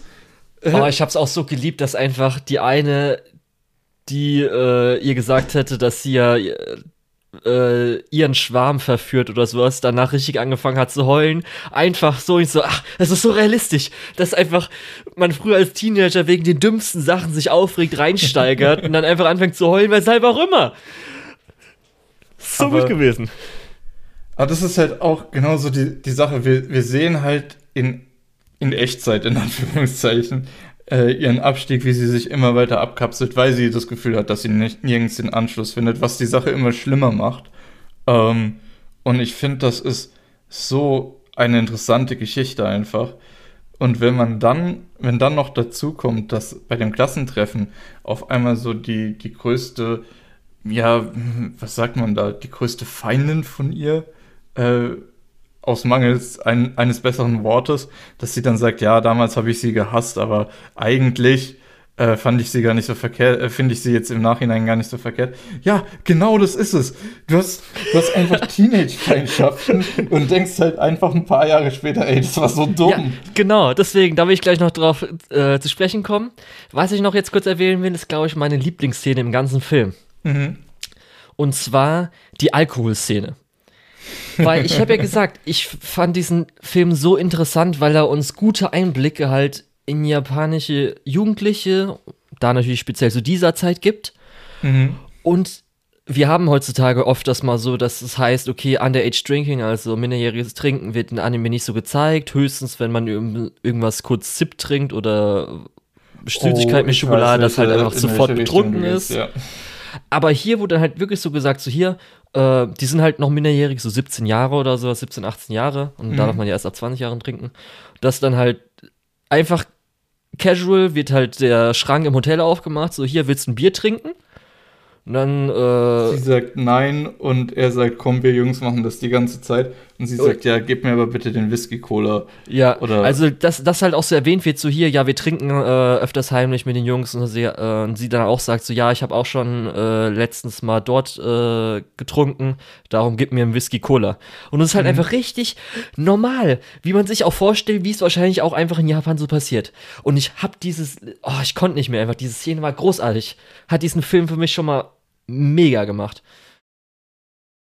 Und dann kam halt natürlich über die ganze Zeit so ein paar Kleinigkeiten, die immer ganz cool waren. Was ich vorhin, glaube ich, noch erwähnen wollte, weil du es erwähnt hattest, bei dem Flashback, als halt Matsuno und äh, Morisaki sich kennengelernt haben, mit, dass halt diese Klassenfahrt hier ausfällt, weil die Schule nicht mehr führend ist, mit so notenmäßig, mhm. und darum die, Zitat, Ehre wiederhergestellt werden muss. Und ja. ist einfach so, was?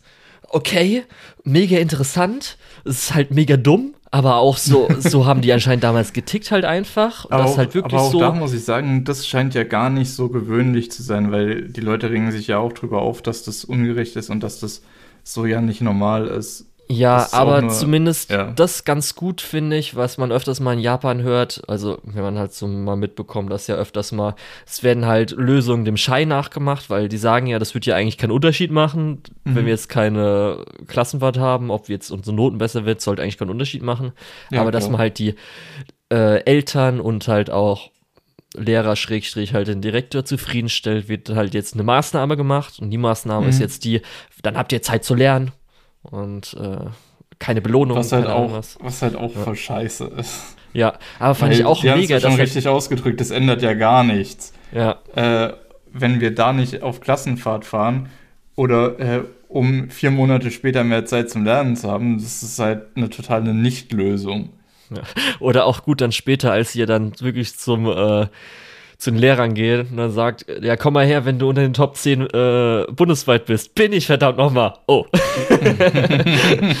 Auch nochmal richtig gute Szene. Weil irgendwie, das ist ja bei uns, weiß nicht, ob in anderen Bundesländern vielleicht so ist, aber zumindest da, wo wir so aufgewachsen sind, man hört zwar am Schluss, wenn man Abi gemacht hat, hier wie die anderen Schulen, was den Durchschnitt hatten, ob man besser war, aber das macht jetzt auch nicht groß was aus, dass du irgendwie da groß im ja. Konkurrenz bist oder so. Und bei Schülern ja eh nicht. Ja. Ja. Genau, und dann nochmal das große Ding. Erstmal auch noch, weil ich ja auch schon mit Woman Kaffee Emoji hatte. Die, der Kasuma Gleichberechtigungsslap. Richtig gefeiert. Richtig gut. Morisaki, mein Mann. er, Stimmt, er, wird einfach besser über, die ganze, über, die ganze, über den ganzen Film. Zurück. Ja. Und dann, dann kommt halt auch noch Matsuno vorbei und donnert ihm auch noch mal eine rein. Ja, später noch mal. Also ja. da wird er ja später noch mal geslappt. Und da war auch wirklich, da wusste er ja, dass er es verdient hatte, darum hat er nicht zurückgeschlagen. Zweimal nicht zurückgeschlagen, sowohl bei der mhm. Frau als auch beim Mann. Aber beim ersten Mal, als einfach Muto ihn schlägt und er einfach, bam, zurückgeschlagen, hab ich richtig hart gefeiert. Ich so, ja, Mann. Gibt's dir nicht? Ja, steh für dich.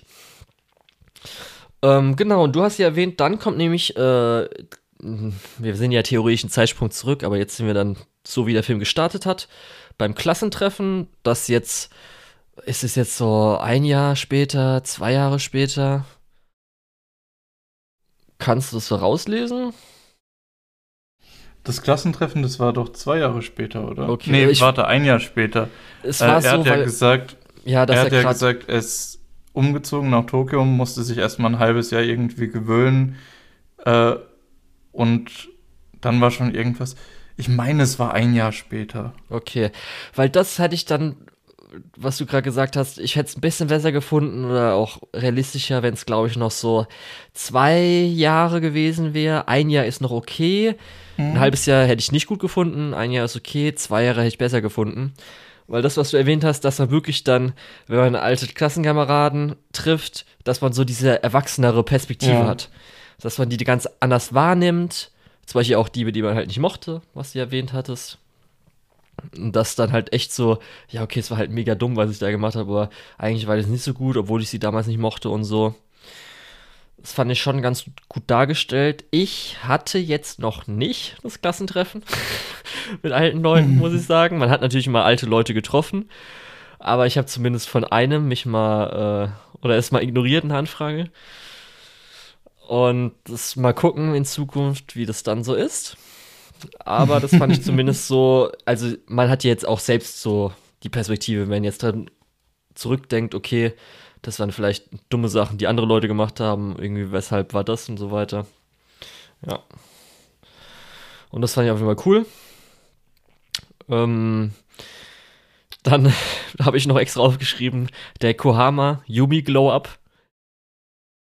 Also die mhm. Freundin von Muto. Ja. Nicht schlecht. und ähm, dann auch so, als dann sein, also der andere Kumpel da, der bisschen kräftigere. Dann ist dann der betrunkene Kumpel, der immer so ein bisschen nervt dann. Ja, wir haben ihn ins Klo gehängt, den können wir für heute vergessen. Ja, und dann halt speziell, wenn du halt wirklich so nachts durch die Stadt läufst und er halt die ganze Zeit irgendwie nicht rumpöbelt, aber halt so für nichts zu gebrauchen ist. Auch gut dargestellt. Und jetzt kommt nämlich so ein Punkt, ist ja einfach, dass, darum auch Love Triangle, Morisaki, Muto zusammenkommen. Oder zumindest ja ihre Romance am Schluss haben. Makoto Shinkai-Style treffen sich, nachdem sie zwei Jahre getrennt sind am Bahnhof. Dann auch diese tolle Kamerafahrt am Bahnhof um ihn herum. Ja. Und da Gut, das, halt so. Ich hätte so gelacht, wenn jemand gefragt hätte, wie ist dein Name? ist halt echt so. Dann hätte ich wirklich losgelacht, aber so, für dich hat ja scheinbar der Zug schon gereicht. Und es wäre halt so geil gewesen, so, ach so, okay, dann ist, wenn das wirklich so gewesen wäre, dann wäre das hundertprozentig halt Inspiration gewesen, aber war ja natürlich. Nee, aber ich, ich liebe, wie äh, sie zur Seite gegangen ist und er dann erstmal den leeren Bahnhof absucht. Da habe ich dann auch schon gedacht, oh, das ist so weit. Ja, wie die Treppe, guckt vorher und dann so, ach, da oben. Ja. ja. Aber ähm, da ist natürlich das Größte, wo die Leute halt sagen, wenn halt sie halt schon Muto richtig kacke als Bitch finden, halt, dass Morisaki halt äh, Enabler ist, beziehungsweise halt ausgenutzt wird und dass er sich dann noch in sie verliebt. Ich muss halt sagen, dass ein Punkt halt ist, es ist eine Adaption. Ich denke mal, es wird halt auch einiges an Character Building zwischen den beiden zwischen allen ausgelassen. Also es musste halt auf diesen eine Stunde zehn Film runtergepresst werden. Ja. Ich habe jetzt nicht geguckt, wie groß das Buch ist, aber das heißt ein paar ich Momente. Ich muss auch sagen, selbst bei den Situationen, die wir gesehen haben, merkt man, dass die halt eine deutlich freundschaftlichere Beziehung zwischendrin mhm. aufgebaut haben. Ja, das auf, das auf jeden ähm, Fall. Sie sagt ja auch am ich mein, Schluss, ich mein, so allein, Freund um. Genau, ich meine allein die Situation, wo sie jemandem sagt, äh, ich möchte noch jemanden treffen, der äh, gerne in Badewannen schläft.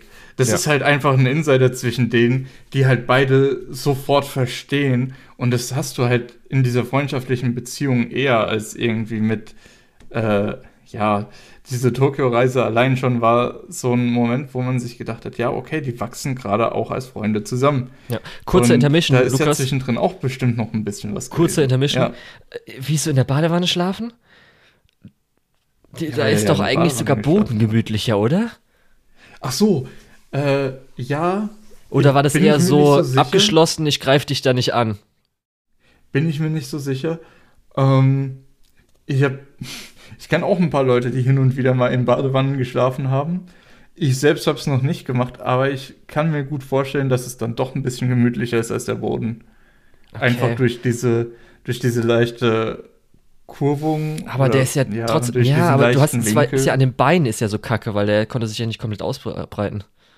Ja. Ich weiß es gab nicht, ja auch einen Sitz. Das war ja auch so. Irgendwie konnte sich auch, wenn schon hinsitzen, äh, sitzen schlafen oder so. Also ich glaube, Badewanne ist gemütlicher als im okay. Sitzen zu schlafen. Ja, ich hätte auch im Boden aber geschlafen. Aber im Vergleich zum Boden bin ich mir nicht so sicher. Das sind Japaner, verdammt nochmal. Die lieben aber gut. doch sowieso ihre Fotos. Kommen wir zurück. Da ja. denke ich, dass dann halt da vielleicht so ein bisschen, weil wir hatten, wenn du schaust auf den, ähm, den Key Visuals, da gibt es zum Beispiel das neueste Key Visual, erstmal auch noch oh, die Visuals, gerade wenn du auf Mal guckst, sehen ja alle so richtig scheiße aus. Also sind richtig schlecht alle, bis auf das neueste. Und da gibt es eine Szene, wo sie zusammen äh, am Strand sind. Und ich denke mal, dass es im Original in der Novel drin vorkam. Wir hatten es jetzt nicht gesehen. Mhm.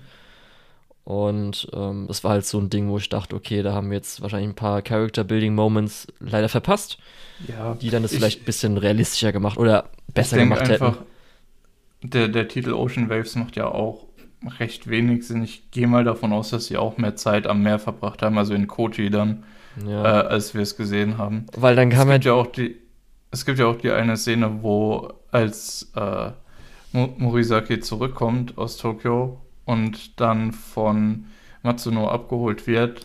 Die gehen ja, ja. dann auch nochmal zum Strand zu, dieser, äh, zu diesem Pier. Und da sagt er auch, dass die Stunden dort verbracht haben. Und ich glaube, dieser Pier ist tatsächlich vorher auch schon mal irgendwie relevant geworden. Zumindest hat sich das aus dem Kontext so angefühlt und dass wir einfach die Szene vielleicht nicht gehabt haben. Ja, das war auch nochmal recht schön, weil das war so eine Szene. Sie hatten sie sind ja im Streit auseinandergegangen, hatten ja dann auch keinen Kontakt mehr. Aber er hat ihn ja abgeholt, teilweise als Entschuldigung. Und mhm. dann war ja sofort einfach, Morisaki hat sich gefreut, aber dann war wieder alles normal wie früher. Und da hatten wir zum Beispiel beide auch zuletzt mal so ein bisschen was äh, im privaten Leben. Und da habe ich mich richtig dran erinnert, gefühlt. Und das hat dann noch mehr verfestigt, einfach, dass ich diese Freundschaft zwischen den beiden so cool fand in, der, äh, in dem ja. Film. Ja. Ja, das ist auch so was, was ich mittlerweile halt echt in meinem Leben gelernt habe. Äh, Freundschaft ist nicht, wie viel Zeit du mit Leuten verbringst, sondern dass du einfach immer mal wieder bei denen vorbeigucken kannst und das ist so wie früher. Und das ist irgendwie auch ganz schön. Ja. Dann will ich jetzt aber letzt, wirklich nochmal drauf eingehen. Das letzte Mal, das will ich jetzt erwähnen, weil wir haben nicht so viele Szenen mit ihr gehabt, denn am Schluss kommt ja dann die Szene, wo er aufs Schloss schaut und sich daran erinnert an sie und einfach erinnert sich halt nur an Sätze von ihr, wo sie ihn entweder beleidigt, ihn ausnutzt, irgendwas Schlechtes sagt. Und ich, das hat halt noch das befestigt mit dir einfach, Frauen. Das war halt auch nochmal ja, so. Ja. Ich, ich weiß nicht, ob das unweigerlich komisch sein sollte. Darum habe ich am Anfang gesagt, ich glaube, ich fand den Film halt aus Gründen, wie halt der nicht gedacht war. Dass halt, natürlich damals mhm. gab es auch nicht die Marco Schinker-Filme, deshalb fand ich so gut. Dann, okay, männliche Freundschaft kann okay bitch. werden. Aber halt wirklich so, das mit, dass er sich halt über die Frauen verdammt und halt mhm. dann äh, das am Schluss mit, äh, das hat mir auf jeden Fall richtig gut gefallen, deswegen. Aber ja. ich finde es interessant, dass du äh, Shinkai nochmal erwähnst. Gerade in Your Name ist ja auch, du siehst nicht wirklich, äh, wie sich die Verbindung zwischen äh, den beiden Taki Hauptfiguren, Mitsuha. Taki und Mitsuha, Mitsuha genau. Äh, wie, wie, sich die Verbindung. Übrigens auch interessant, dass unser Hauptcharakter in Ocean Waves Taku heißt und nicht. oh äh, mein Gott. Saying. Oh, okay. Jetzt, Leute, anyway, ich, ich glaube, ich muss anyway. mal einen Post schreiben. Worauf ich eigentlich raus wollte, ist, ähm, Your Name benutzt ja auch diese eine äh, sehr bekannte, äh, äh wie heißt's? Ähm, diese, diesen einen Zusammenschnitt. Ja. Wie heißt das denn? Was meinst du? Nicht Compilation, sondern. Ach ja, ähm, das habe ich, glaube ich, dich öfters auch schon gefragt, weil ich es auch mal vergesse. Ja.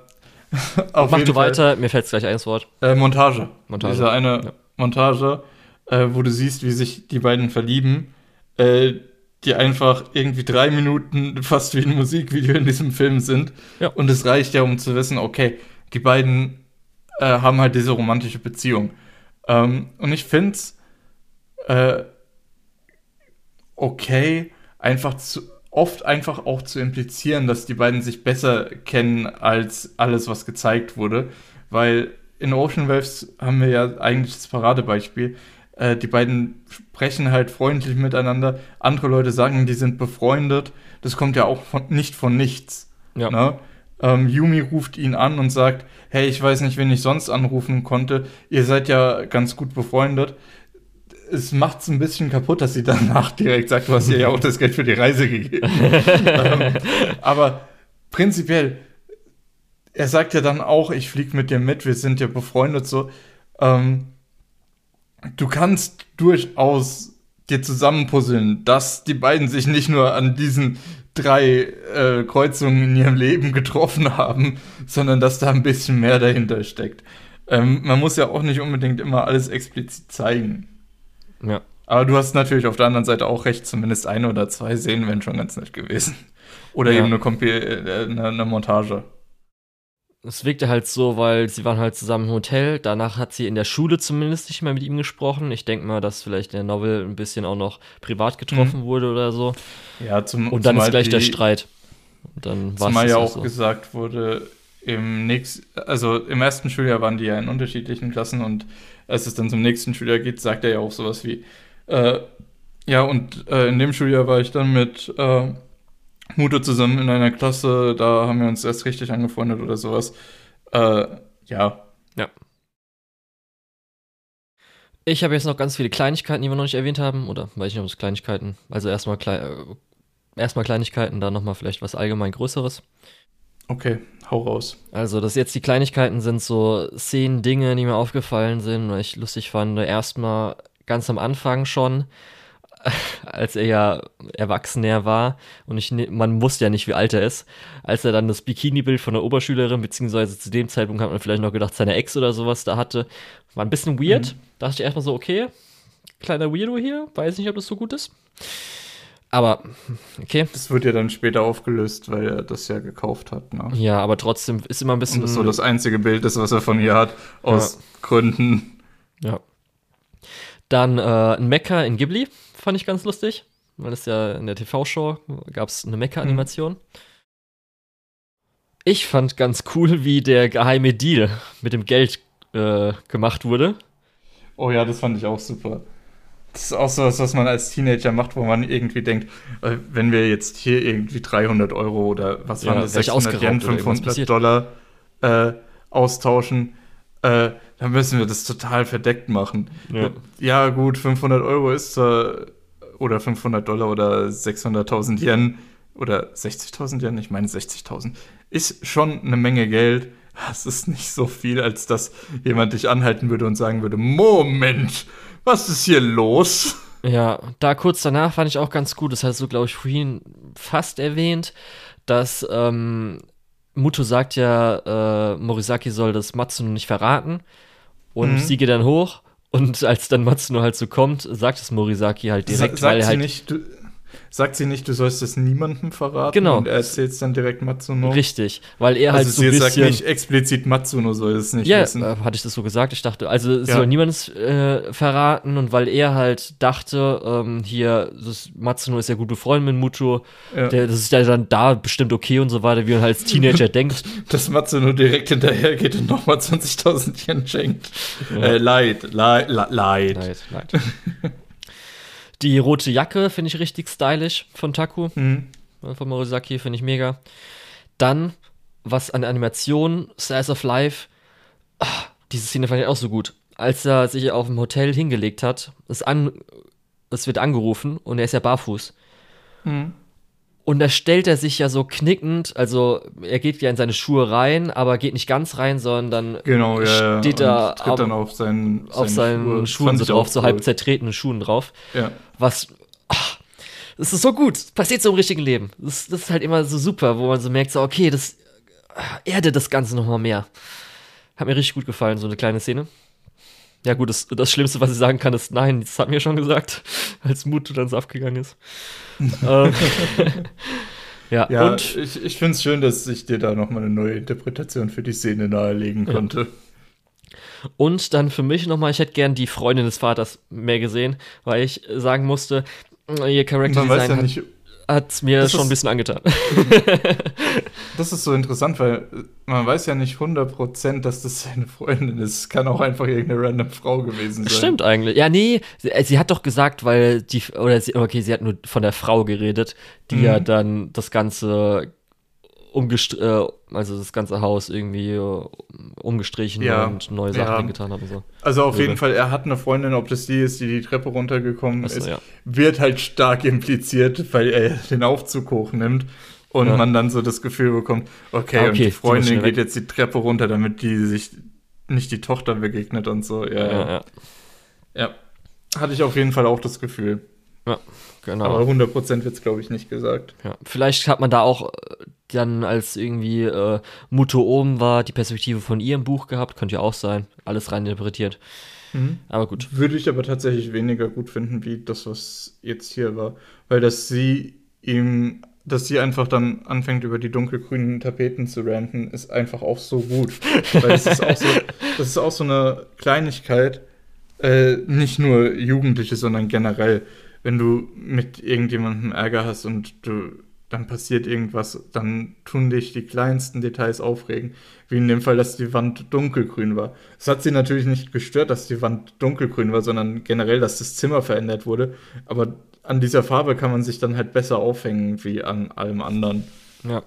Und auch, dass, äh, äh, dass äh, äh, Morisaki dann auch so verständnisvoll ist und sagt, ja, dunkelgrün ist voll die Kackfarbe, was soll denn das überhaupt?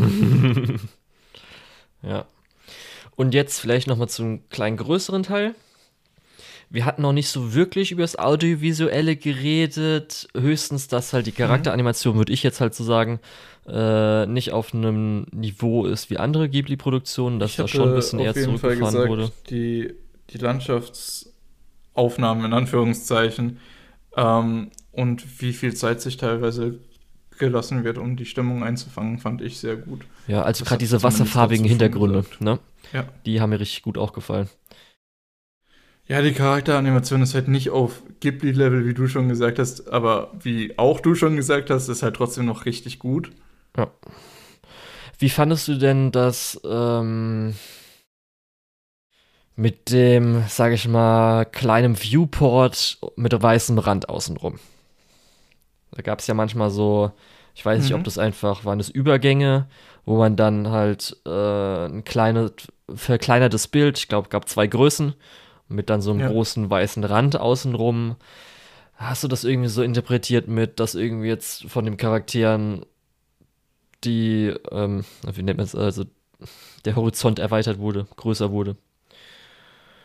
Deren Horizont. Das ist gut oder? möglich. Also ich, ich Weil die haben es ja am Schluss sogar noch mal erwähnt, ne? Dass sie ja Also die ähm, Klassensprecherin oder die, die halt gesagt hat, dass sie mhm. Mutu gehasst hat, aber das eigentlich so doof war, dass sie halt in dieser kleinen Welt lebte. Äh, ich fand das sehr gut eingesetzt, dieses, äh, diese Viewports, wie du es genannt hast. Ähm, aber ich habe da jetzt nicht zu viel hineininterpretiert, aber du ja, ich fand es so ein bisschen auf der richtigen Spur sein. Mm, Ohne wirkt es so, man will irgendwas als Regisseur Cooles machen. Da hat man sich so einen Kniff überlegt, aber irgendwie für mich war das dann so äh, zugewollt ein bisschen. Ja, aber ja. Okay. Und dann noch ein Highlight von mir der Soundtrack. Der ist gut. Der hat mir richtig gut gefallen, ist mir auch aufgefallen. Das ist bei den anderen nicht so. Ich würde jetzt halt wirklich, äh, wie heißt jetzt mache ich auch bei Poco Rosso, Joe, äh, war Joe. Ähm, Joe, Joe, Joe, Joe. Wie, wie heißt denn nochmal der Stamm Miyazaki? Ja, Hisaishi. Okay, Joe Hisaishi. Bei denen habe ich jetzt auch langsam so gemerkt, was der, glaube ich, für mich ist. Der ist halt größtenteils die Musik, die er macht, ähm, hintergrundbegleitend, vielleicht verstärkend. Das ist eine Musik, die ich nämlich dann zum Beispiel einsetzen würde, wenn ich Besuch habe und dann ein bisschen so Hintergrundmusik haben will, die halt nicht aufbührend ist, aber gut ähm, das Ganze so unterstreicht, so ein bisschen stimmungsmäßig. Aber hier bei Ocean Waves ist mir die Musik speziell der allererste Titel mit diesen Flöten richtig stark aufgefallen und gefällt mir auch richtig gut. Also der erste Soundtrack, der erste OST, da hatte ich auf jeden Fall einen kleinen Nostalgie-Flashback. Das hat für mich so ein bisschen so 2000er äh, japanische Visual Novel ausgelöst. Und ich so, huiuiui, das gefällt mir gerade richtig gut, wie das so ein bisschen ist. Und auch so später ein paar Songs, wo so, oh, das gefällt mir richtig gut gerade. Mann, oh Mann. Ja. Tatsächlich hat der äh, Komponist für Ocean Waves, äh, Shigeru Nagata, gar nicht so viel sonst gemacht im Anime-Bereich. Okay. Muss man vielleicht mal gucken, vielleicht hat er ja. Und zwar auch nur im Jahr, äh, auch nur in den Jahren 91 bis 93, also. Das war wohl nicht so sein ja. Ja. So kann ich aber sagen, echt. Also der Film hat mich überrascht und der gefällt mir richtig gut. Das ist auch so ein Film, da könnte, glaube ich, auch nochmal die Unterhaltung größer werden, wenn man das mit anderen Leuten schaut. Weil ich habe ja gesagt, ein paar Sachen habe ich abgefeiert und das glaube ich, wenn wir so in einem Raum gewesen wären, hätten wir, glaube ich, gut zusammen gelacht oder uns einen Ticken lustig drüber gemacht, in Anführungsstrichen. Also so ein bisschen schon, äh, glaube ich, Freude dran gehabt. Darum, wenn man vielleicht so merkt, so, oh, ich weiß nicht, ob das dann sowas für mich ist oder auch so merkt schon beim ersten Schauen, hm, vielleicht nicht, probiert es dann auch nochmal mit einer weiteren Person, wo man dann vielleicht auch so ein bisschen ähm, sich gegenseitig aufziehen kann, den Film aufziehen kann. Aber echt einfach, dass halt diese realistische Darstellung von Jugendlichen in dieser Zeit mhm. finde ich mega. Das hat mir richtig gut gefallen. Es ist halt auch einfach ein richtig gutes Charakterdrama. Ja.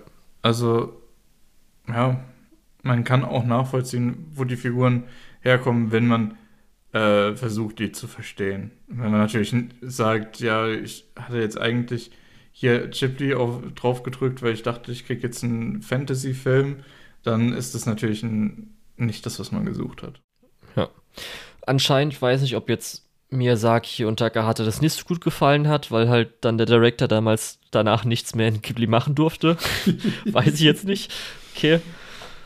Ähm, man muss aber hat auch sagen. So großartige Dinge wie Pupa gemacht. Ja, äh, was ich so noch gelesen hatte, war dann halt, er hat das Team mit den Jüngeren gemacht bei Ghibli, aber auch recht viel dann nochmal andere Studios dazugeholt, als dann so mhm. man gemerkt hat, dass es ein bisschen viel mehr war. Das heißt, genau, ist dann noch weniger Ghibli-DNA vielleicht als in anderen Filmen. Was mir mit den beiden Filmen heute so aufgefallen ist, das hatte ich glaube ich sogar letztes Mal schon mal gesagt, dass ich halt viel mehr erwartet habe, dass die meisten Sachen original sind, das heißt, sich ausgedacht wurden. Da ist jetzt aber auch ein Häkchen dran, denn, also Ocean's Waves ist natürlich eine Adaption. Mhm. Porco Rosso ist Halbadaption basiert nämlich auf einem ja, äh, Farbmanga von Miyazaki selbst. Ja. Hast du das mal durch, äh, hast du mal angeguckt oder gelesen? Ähm, ich habe ein paar Infos dazu gesammelt. Das soll wohl eher so im Bereich sein, äh, ja, nicht zusammenhängend, eher mal so Proof of Concept mäßig. Ähm, ja. Also ich fand es Naja. ganz interessant, weil, also erstmal, ähm, vielleicht auch ganz gut zu wissen, Miyazaki macht ja seine Storyboards sehr ausführlich Mhm. und macht da ja auch Wassermal. Also er, wie nennt man das denn? Ma Wassermalt seine Ja, Storyboards. einfach in, in Wasserfarben. Ja, also auch in Wasserfarben. Ist wie Ölfarben, nur halt Genau. Wasser. ähm, so grob halt, natürlich nicht mega krass, aber schon, dass es auf jeden Fall eine der aufwendigeren Storyboards ist. Und das ist jetzt halt äh, ein kurzer Manga in Anführungsstrichen, der halt auch in Wasserfarben gemacht wurde und gedruckt wurde, dann abgedruckt wurde. Und zwar hat der nur 15 Seiten. Und Mhm. wirklich, wenn du halt diese 15 Seiten durchliest, das ist halt äh, einfach die ganze Geschichte, also wirklich komplett Porco Rosso, bis auf die Gina, äh, bis auf Gina, alles was mit Gina zu tun hat, kam da nicht drin vor. Aber es ist halt wirklich so, wenn du so durchliest, einfach die einzelnen Panels gehen halt eins zu eins durch wie im Film. Das ist ganz komisch, weil das einfach so wirklich das, was du gerade erlebt hast in so eineinhalb Stunden, hast du gerade so auf 15 Seiten gesehen. Fand ich ganz interessant. Ähm, ja. War einfach so, okay, es war halt dann so geplant. Stimmt, das hat mir, glaube ich, gar nicht erwähnt vorhin, weil die Anfangssequenz war ja, hat man ja auch Deutsch gelesen bei Porco Rosso. Mhm. Ja, die hat man in verschiedenen Sprachen. Ja, weil es gedacht war als Adaption für äh, hier so, also es wurde auch von der Airline ähm, ge, gefundet, damit man das Mhm. halt im Flugzeug dann sieht. Wurde halt ein bisschen größer, wurde zwar sogar vor dem Kino-Release in Airlines gezeigt, aber war dann ganz interessant, dass es halt dafür gemacht war, dass man halt die, äh, oder dass die Leute, die jetzt kein Japanisch können, zumindest den Anfang da kurz lesen können, was es geht und dann halt die schönen Bildchen sehen. Sehr gut. Nee, aber echt, da hatten wir heute wieder was Fantastisches und dann ähm, was Realistisches. Und das war echt wieder ganz cool eigentlich. Ja, ich, ich glaube, das wird sich auch noch so ein bisschen so fortsetzen, wenn ich das richtig in Erinnerung habe. Auch wenn natürlich Porco Rosso ein Ticken weniger fantastisch ist als manche anderen Sachen, aber Ja, es, ja, also das Aber war man- auch schon, wenn du man gerade mit dem faschistischen das Regime als und so weiter, war halt Fantasy- schon mehr Realismus, als man vielleicht in Ja. anderen Sachen dachte.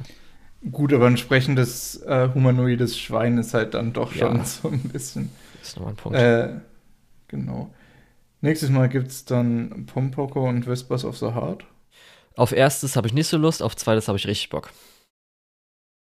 Ich weiß nicht, was du mit Pompoko für ein Problem Ich hast. weiß nicht, irgendwie habe ich da nicht so Lust drauf einfach. Ich dachte ja, wir würden das, äh, darum hat, warst du, glaube ich, einmal verwirrt, weil ich dachte, wir würden jetzt Pompoko gucken, weil Porco Ja. Rosso, Pompoko, da hatte ich nicht so Bock drauf. Aber jetzt haben wir zum Glück zwei Sachen gesehen. okay. Vielleicht überrascht er mich ja, werdet ihr in der nächsten Folge erfahren. Ja. Aber bis dahin können wir uns schon mal verabschieden, denke ich. Ja.